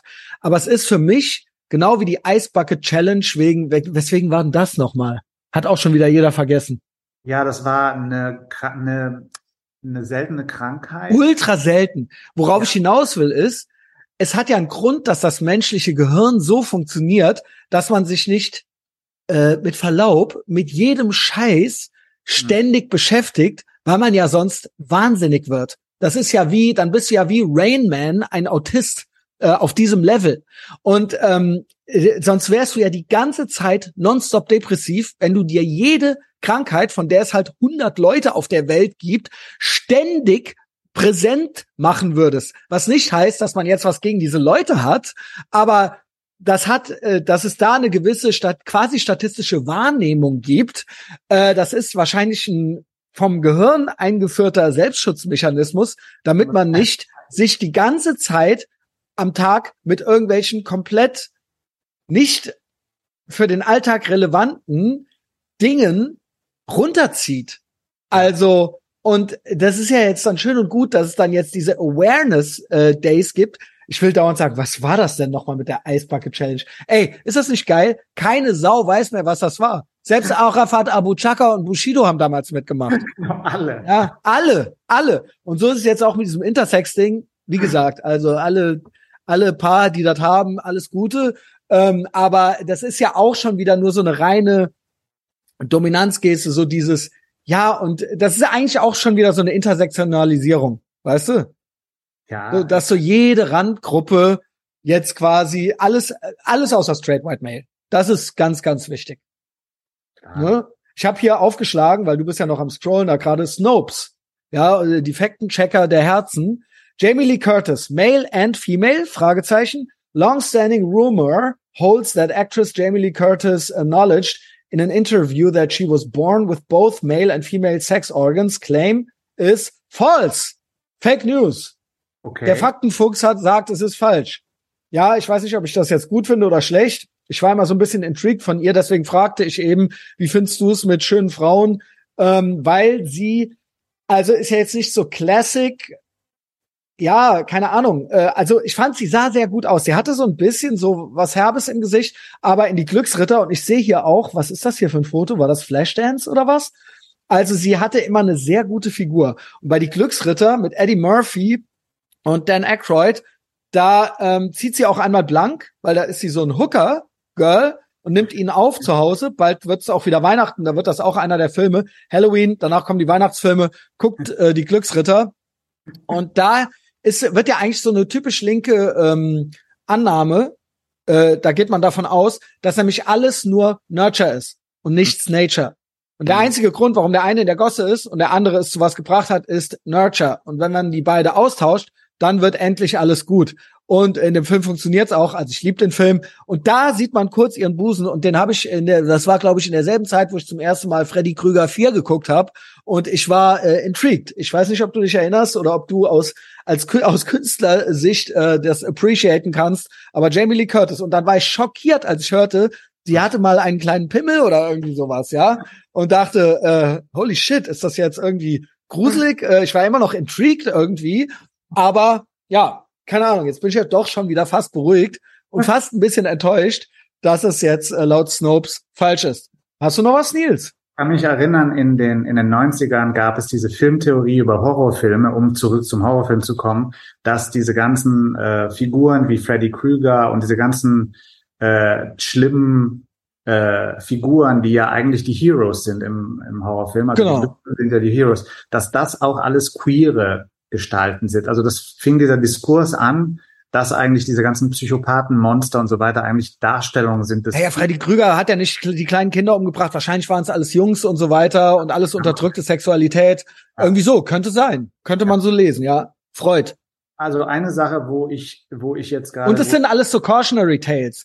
Ne, man soll ja. sich benehmen, weil wenn du einschläfst dann als Teenager, dann kommt, äh, kommt, kommt er dich holen. Oder aber auch bei Jason war es ja so, die sind dann da in irgendeinem Jugendcamp und dann äh, wirst du, wenn du rumfummelst im Gebüsch äh, mit dem Girl, dann wirst du umgebracht. Also benimm dich, sei keusch und ja. dann passiert dir auch nichts. Ja, nee, es sind wirklich Märchen und deswegen sind die auch, also das war immer so die, die, die große Kritik in den 90ern war immer, dass der Horrorfilm eigentlich in seiner Struktur konservativ ist oder reaktionär ist, weil immer diese queeren, bösen Gestalten. Ja, und Rollenbilder und so weiter, genau. Da, oder aber dann die Interpretation, dass eben jeder, der was macht, was sexuell befreiend ist, bestraft wird. Ne? Also mhm, genau. Wird immer umgebracht. Nee, eine Sache, die ich hatte, weil ich so wild gescrollt habe, weil das ist so geil. Und das ist dieser Bijan Tavasoli. Kennst du den? Nee, erzähl äh, der bei dem Parteitag der Linken so eine Art Performance inszeniert hat. Also er war nicht anwesend, aber er hat praktisch kandidiert für die Linke und hat, äh, äh, ähm, hat äh, gesagt, dass er jetzt eine Frau ist und hat aber auch irgendwie wüst äh, irgendwelche Transsexuelle in der Linken gebasht in einem Vortrag, den er aber von jemand anders hat vortragen lassen. Also der hat die komplett verarscht, obwohl er in der Linken drin ist. Total. Doch, das hörte ich, das ist schon was her. Ja. Und er hat sich noch nicht mal verstellt. Nee, nee. Genau, genau. Und dann haben sie es aber, sie mussten dann ihre eigene Scharade irgendwie mitspielen. Und das ja. ist so das Kaisers neue Kleider mäßig. Alle wissen, alle innen drin wissen. Und das finde ich krass. Das finde ich eigentlich ein interessantes Schlusswort, weil das, ähm, äh, da habe ich noch was zum Ende. Das lese ich dann nach meinem, äh, äh, meinen paar Sachen in eigener Sache nochmal vor. Und zwar Alexander Solzhenitsyn offener Brief an die sowjetische Führung und eben dieses diese Compliance, diese ja. Schweigespirale äh, und dieses Lügen, bei dem alle mitmachen, obwohl es alle wissen. Und sowas, was du gerade erzählt hast, das war natürlich ein Lehrstück. Äh, sag ruhig noch ein bisschen was dazu. Naja, äh, äh, es, es ging eigentlich darum, dass der Tavasoli eigentlich sowas Ähnliches macht wie Kanye West. Das heißt, dass er eigentlich merkt, dass da ein Problem ist und dass irgendwas nicht funktioniert und diese, sich gegen diese Wokeness wehrt, aber gleichzeitig dann auch ein totaler beschissener äh, Linker ist, der halt die Taliban verteidigt und irgendwie auf Das sehe ich ja by the way auch bei Sarah Wagenknecht so. Viele mögen sie ja und sagen, das wird jetzt die Alternative statt der AfD und bla und Sarah Wagenknecht. Irrt euch mal nicht, Leute. Diese Frau ist eine Kommunistin ja. und sie ist am Ende durch und durch autoritär. Also ja. setzt eure Hoffnungen nicht auf solche Menschen. Ja, sucht keine, sucht keine, keine Figuren, keine, keine Führer. Sucht euch keine mhm. Führer aus. Ich meine, zu, zu Compliance ist ganz wichtig, wo du jetzt gerade Compliance sagst und Solzhenitsyn, weil das war jetzt hier eines der letzten Sachen, die ich gepostet habe von Rahim Kassam, also der Typ, der mit Bannon zusammen viel, äh, also ein paar Jahre lang den War Room gemacht hat. Der ist jetzt irgendwie, der macht gerade so ein Research Project, deswegen ist er nicht mehr so präsent. Aber der hat heute getweetet, Breaking also Breaking News, New York Supreme Court orders reinstatement of fired unvaxxed staff. Also die Supreme Court von New York hat, äh, äh, hat also gesagt, also entschieden, dass alle, die nicht geimpft sind, die gefeuert wurden, weil sie nicht geimpft wurden, äh, Anspruch haben auf Rückzahlung von verlorenem Geld und dass dieses äh, geimpft sein ähm, Being vaccinated does not prevent an individual from contracting or transmitting COVID-19. Es ist also jetzt offiziell. Die Impfung äh, ist komplett wertlos. Schutz, bla bla. Im Gegenteil, nicht nur das. Die Impfung kann unter Umständen auch äh, nicht nur kein Schutz sein, sondern ne, wir haben ja Katy Perry jetzt gesehen, wir hatten schon Justin Bieber. Genau. Da, das, der, klar, N NPC-Fehlfunktion nenne ich's. genau. Ja. Dann noch der Schlusssatz, adding also that the mandates were about compliance. Super interessant. Die mhm. Supreme Court von New York sagt, dass die Bestimmungen wie die Lockdowns und diese ganzen Mandates waren nicht zur Sicherheit, sondern als Das gilt als das galt als Verschwörungstheorie, wenn man sagt, ne, geht ja in die Richtung Great Reset und so weiter und so fort. Es galt als Verschwörungstheorie. Ich habe es aber auch von Anfang an gesagt, bin ich auch stolz drauf. Es geht um Compliance. Ja. Es ging nicht um die, es ging nicht um Menschenleben. Es ging um Con Compliance. Ja. Genau. Und, und dann sehen wir halt den Unterschied, ne? was, was, äh, was eben der Grund, weshalb ich mich so sehr auseinandersetze mit, mit USA, ist einfach, dass da ist irgendwas, was noch funktioniert. Also hier, ja. hier irgendwie ist wie bei Dante. Sehr äh, gute äh, Analyse. Ich sehe in den USA noch einige Flämmchen auflodern und ja. einige Orte, die noch stabil sind. Siehe auch Florida. Ich glaube, Florida, einer der einzigen, also im Vergleich zu den Gesamt-USA, nicht in der Rezession. Hm. Ja, das fand ich auch sehr gut. Die haben sogar noch ein Wachstum von 1,8 Prozent oder sowas gehabt. Ja. ja. Also das muss man ja, ja auch erstmal hinkriegen. Demokraten endorsen, äh, endorsen den, den äh, DeSantis und Tulsi Gabbard, die auch so ein bisschen so eine Wagenknecht-Figur ist. Ja. Worst Carrie Lake. Carrie Lake ist eine extrem mager Figur, in Georgia. Also die, die hat gute Chancen jetzt im Kongress. Ist das die schwarze? Nee, das ist eine weiße, die war äh, äh, Anchor Woman beim, beim Fernsehen. Und die ist. Ach doch, doch, ich weiß, wer sie ist. Ja, Carrie Lake ist auch gut drauf. Ja. Und die ist endorsed von Tulsi Gabbard. Also ich, da muss ich sagen, also ich habe ich hab das wirklich vorher gesehen, dass das passiert, dass MAGA sich, also dass das funktioniert mit dieser dieser Konvergenz von Demokraten mit einem Hirn, wenige, und Republikaner mit einem Hirn in. Und auch, sage ich mal, Latino-Wählern und so weiter und so fort. Genau. Und jetzt natürlich, what the fuck? Warum muss jetzt Kanye West und das Spiel versauern. Ich gebe dir recht, da gebe ich dir recht, da gebe ich dir recht. Ich meine, jetzt ist natürlich wieder, ah, siehste, der Schwarze mit dem MAGA-Hat, das ist der böse Konservative. Ja, ja, ja, genau. Da freut sich der Deutschlandfunk, da freut sich der Normi. Ja, auf einmal kann man wieder sich für die Juden stark machen, was man ja sonst eigentlich gar nicht so möchte, wenn sie vom Rotfunk finanziert sind, äh, die Judenhasser, ne? Und das ist halt so. Ähm, Fazit, Kanye dumm oder böse? Ja, keins von beiden. Oh, immerhin.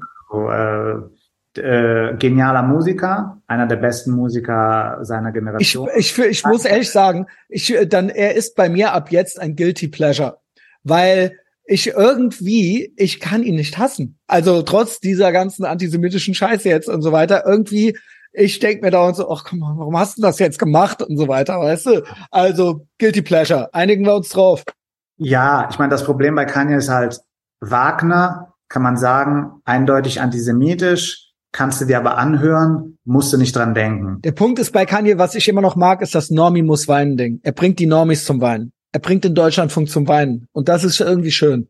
Ja, aber bei Kanye ist es halt Hip-Hop, es ist basiert auf Worten. Und wenn du dir die Worte anhörst jetzt im Nachhinein, dann nervt. Ja, ja, ja, okay, okay.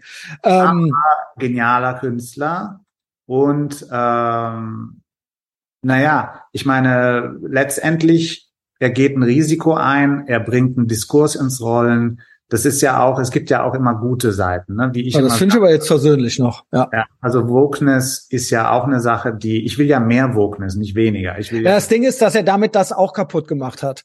Diese, also dass er da quasi da viele, die eigentlich mit on board waren, waren jetzt so, oh nee, das brauche ich nicht. Ne? Mhm. Ähm, und das ähm, jetzt nicht nur die, die dann drauf zeigen, sondern auch Menschen wie wir, die da auch einen Schritt zurück gemacht haben dann. So, also wir lassen uns natürlich nicht beirren bei unserem ja. Kampf für die Freiheit, aber wir waren auch, wir haben auch doof geguckt kurz und äh, dachten eigentlich, yo, das war jetzt nicht nötig, Kanye. Bei, ich habe es immer, ich habe es vermutet, dass es irgendwann rauskommt. Mhm, okay. Also, dass, dass er sich, dass diese Scheiße, die sowieso in dieser Kultur drin ist, rauskommt. Ja. Mhm. Aber ja, ich meine, äh, es ist keine Tragödie, es hat mich nur geärgert. Ja, ich sehe es auch schon wieder an deinen Ohren. ähm, Nils, pass auf, paar Sachen noch in eigener Sache. Also, schön, dass du ähm, da warst. Hat mir sehr viel Spaß gemacht. Wir haben wirklich lange über Kanye geredet, aber auch bisschen, bisschen Halloween-Content gab's auch noch. Ja. Ähm, ich pack deine Links natürlich in die Folgenbeschreibung. Äh, Linktree vom Nils. Ansonsten diese Folge, obviously, es ist Donnerstag, jeden gottverdammten Donnerstag kostenlos auf Apple Podcasts, Spotify oder überall, wo es Podcasts gibt. Ich sage das selten, aber ihr könnt uns da auch, wenn ihr Büro spielt oder im Homeoffice seid oder was auch immer, ähm, dann könnt ihr auch mal ein Review schreiben bei Apple Music oder fünf Sterne geben.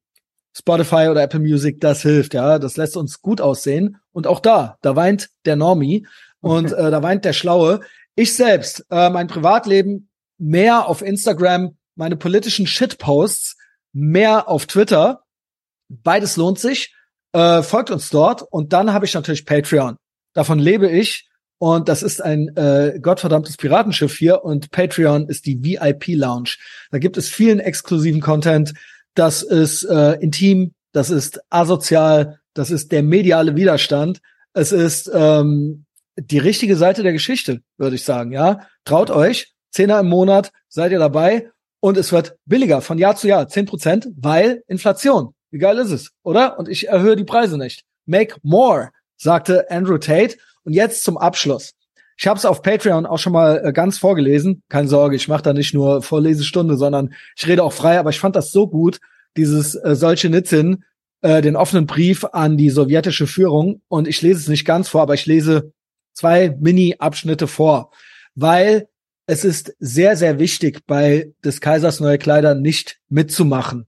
Ja, äh, Jordan Peterson sagt, speak the truth. Ich sag's auch. Ich sag immer, lüg jetzt nicht. Und solche Nitzin sagt's auch. Ähm, er sagt äh, im Anhang, lebt nicht mit der Lüge.